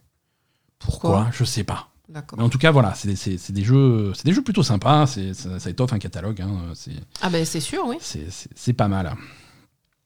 Euh, Allez, on va, on va conclure. Naughty Dog, euh, Naughty Dog continue d'essayer de justifier son, son, son Ah, remake son, euh, de, son remake de The Last of Us. du premier The Last of Us. euh, et malencontreusement, enfin malencontreusement, non, c'est bien. Les gens, les gens commençaient à dire qu'il n'y avait pas trop de différence entre l'or- l'original et, le remake, donc ils ont montré euh, la différence. Ils ont montré un personnage en particulier, le personnage de Tess. Euh, Tess, pour ceux qui se souviennent pas trop de The Last of Us, c'est euh, la fille que tu rencontres pas loin du début du jeu, et c'est elle, elle qui te confie Ellie pour que tu ailles la transporter à sa destination. Tess est par exemple est très différente. Alors je dis pas qu'elle est plus plus réussie, plus jolie, mais elle est très différente. Mhm. Euh, et, et du coup, c'est une grosse différence parce que du coup, elle, est, elle est plus âgée, elle est plus. hum, L'animation. Alors, selon eux, c'est pour mieux coller à la performance d'origine de l'acteur. C'est-à-dire qu'elle ressemble vachement plus à l'actrice qui joue Tess plutôt qu'au Mhm. personnage qu'ils avaient créé. Donc, il y a une grosse différence là-dessus. D'accord. Euh, parce que Tess était jouée par, euh, par Annie Wershing. Euh, Annie Wershing, c'est une actrice que, relativement connue. Elle était dans 24. Elle est, toi, Asa, tu l'as vue récemment dans, dans, dans The Rookie. Mhm. Euh, The Rookie, série télé avec, euh, euh, avec machin, Attends, fille. avec Nathan Fillon. Elle joue la, entre guillemets, la méchante. Euh, la rousse qui est en prison, euh, qui vont voir de temps en temps. euh, Ah oui, voilà. elle est assez âgée alors. Elle, elle est assez, voilà, elle est vachement plus âgée que le personnage de Tess d'origine. Ouais. Euh, et du coup, du coup, euh, tu vas avoir un personnage qui ressemble plus à elle dans le jeu, mais qui indirectement va aussi ressembler un petit peu plus à l'actrice qui joue Tess dans la série HBO. La série. HBO, Tess, elle est jouée par Anna Torv. Ah, c'est Anna Torv? C'est Anna Torv. Oh. Et, euh, et du coup, tu vas avoir vraiment quelque chose qui ressemble plus à ça. Et, et c'est pour ça que je continue euh, sur ma théorie que ce jeu est plutôt destiné aux spectateurs de la série HBO pour pas qu'ils soient perdus et qu'ils reconnaissent le personnage du premier coup d'œil. Et là, je pense que le personnage est plus facilement euh, reconnaissable Mm. qu'a- qu'avant. Mais en tout cas, bon, ça a l'air joli. Après, on va pas dire le contraire, hein, mais c'est vrai que pour les gens qui ont déjà joué à. C'est clairement destiné à, à des nouveaux joueurs de The Last of Us. C'est pour des nouveaux joueurs de The Last of Us. Mm. Si vous avez déjà joué à The Last of Us, je ne pense pas que ça soit euh, raisonnable de mettre 80 euros dans ce produit. Après, c'est votre problème. hein. Après, c'est votre problème. Raisonnable ou pas, euh, chacun son truc. Voilà, hein. si vous avez 80 euros de trop, patreon.com Bah, label et gamer, venez soutenir votre podcast préféré. Non, mais après, si c'est des gens qui sont super fans de The Last of Us, pourquoi ne pas rejouer euh, la première version de The Last of Us euh, Ouais. Si ça leur fait plaisir. hein. Allez, on va s'arrêter là. Asa, on a, Oui. on a assez. On va faire un petit, un petit agenda des sorties parce qu'il y a des choses qui se passent cette semaine, figure-toi.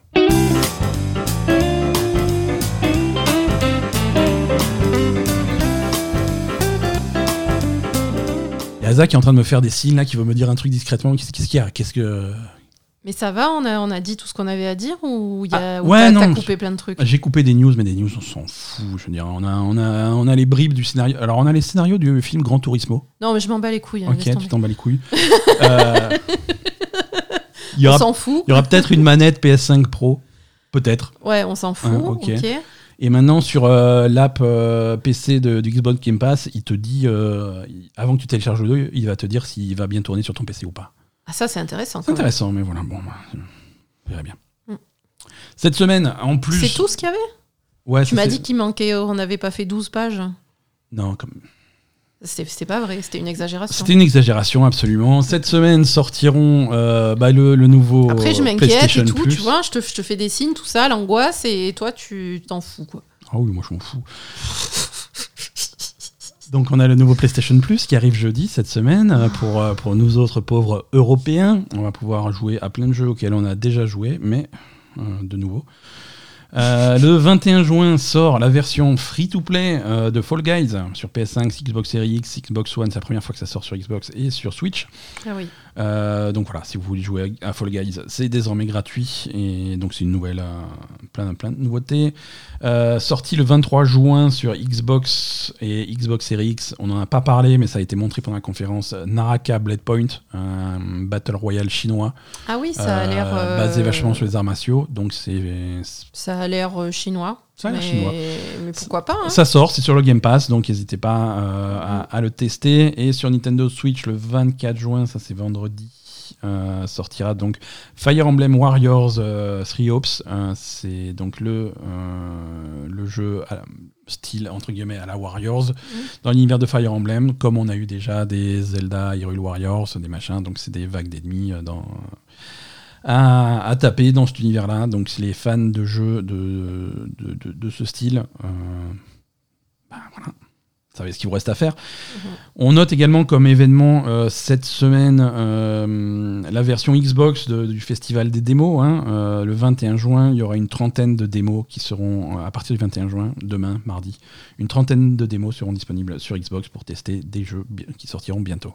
Sur Xbox Sur- console. Cette fois, c'est sur Xbox console. Ah, c'est vachement bien Voilà. ça. Donc, donc plein de démos. Vous Mhm. allez pouvoir tester plein de trucs. Euh, et enfin, petite annonce. Alors, c'est pas pour tout de suite, mais euh, c'est pour euh, début juillet. Je crois que c'est le 12 et 13 juillet pendant les Prime Day, les jours Amazon Prime, avec plein de promos Amazon Prime. Les abonnés Amazon Prime vont pouvoir télécharger plein de jeux gratuitement. Il y a toute une liste d'une trentaine de jeux qui seront gratuits. Si vous les téléchargez ce jour-là, vous pouvez les garder. hein, c'est- Et en particulier, tout en haut de cette liste, il y a la trilogie Mass Effect euh, remasterisée. Euh, donc, euh, c'est pas rien. Mais tu le télécharges sur quoi? Sur PC. Ah voilà. C'est des versions PC. Oui, c'est PC, j'allais Ouais. dire. C'est des versions PC, mais bon, c'est. Sur ton frigo, toujours, tu le télécharges le truc. Aussi, ouais, mais ça tourne mal. Ça tourne très très mal. Surtout Mass Effect 2. Euh, c'est très compliqué. Allez, bon, c'est tout pour cet épisode de la reprise. Euh, merci Asa, merci à tous nos millions d'auditeurs qui nous écoutent. hein. Ils sont, ils sont là en direct. On est, ils sont, ils sont fantastiques. merci à tous. Vous pouvez nous retrouver sur euh, Twitter, sur Instagram, sur Facebook, sur Patreon, patreon.com slash label et gamer pour soutenir le meilleur podcast jeux vidéo de la galaxie. C'est Euh, prouvé, hein, on, a, on a eu l'homologation, on va la faire encadrer dans le studio. Euh, Sur Twitch, en fait. On est sur Twitch, euh, twitch.tv slash label et le gamer, de temps en temps des streams, en particulier le mardi soir, euh, je suis souvent en stream. Euh, on avait fait une petite pause là pendant que j'étais pas là, mais on va reprendre dès ce mardi. Moi aussi, je vais essayer de reprendre. Je sais pas encore quand et comment, et- mais ça va s'organiser. Alors, si elle vous dit ça, c'est parce que c'est c'est une reine du marketing. Le seul moyen de savoir quand est-ce qu'Aza sera en, sera en stream, c'est de nous suivre, c'est de venir sur le Discord, c'est de nous suivre sur Twitter et d'activer les notifications sur Twitch. C'est ça. Voilà, donc euh, c'est c'est merveilleux. Merci à tous. Passez, euh, passez une excellente semaine. Et rappelez-vous, il est trop tard pour souhaiter bonne fête à votre papa.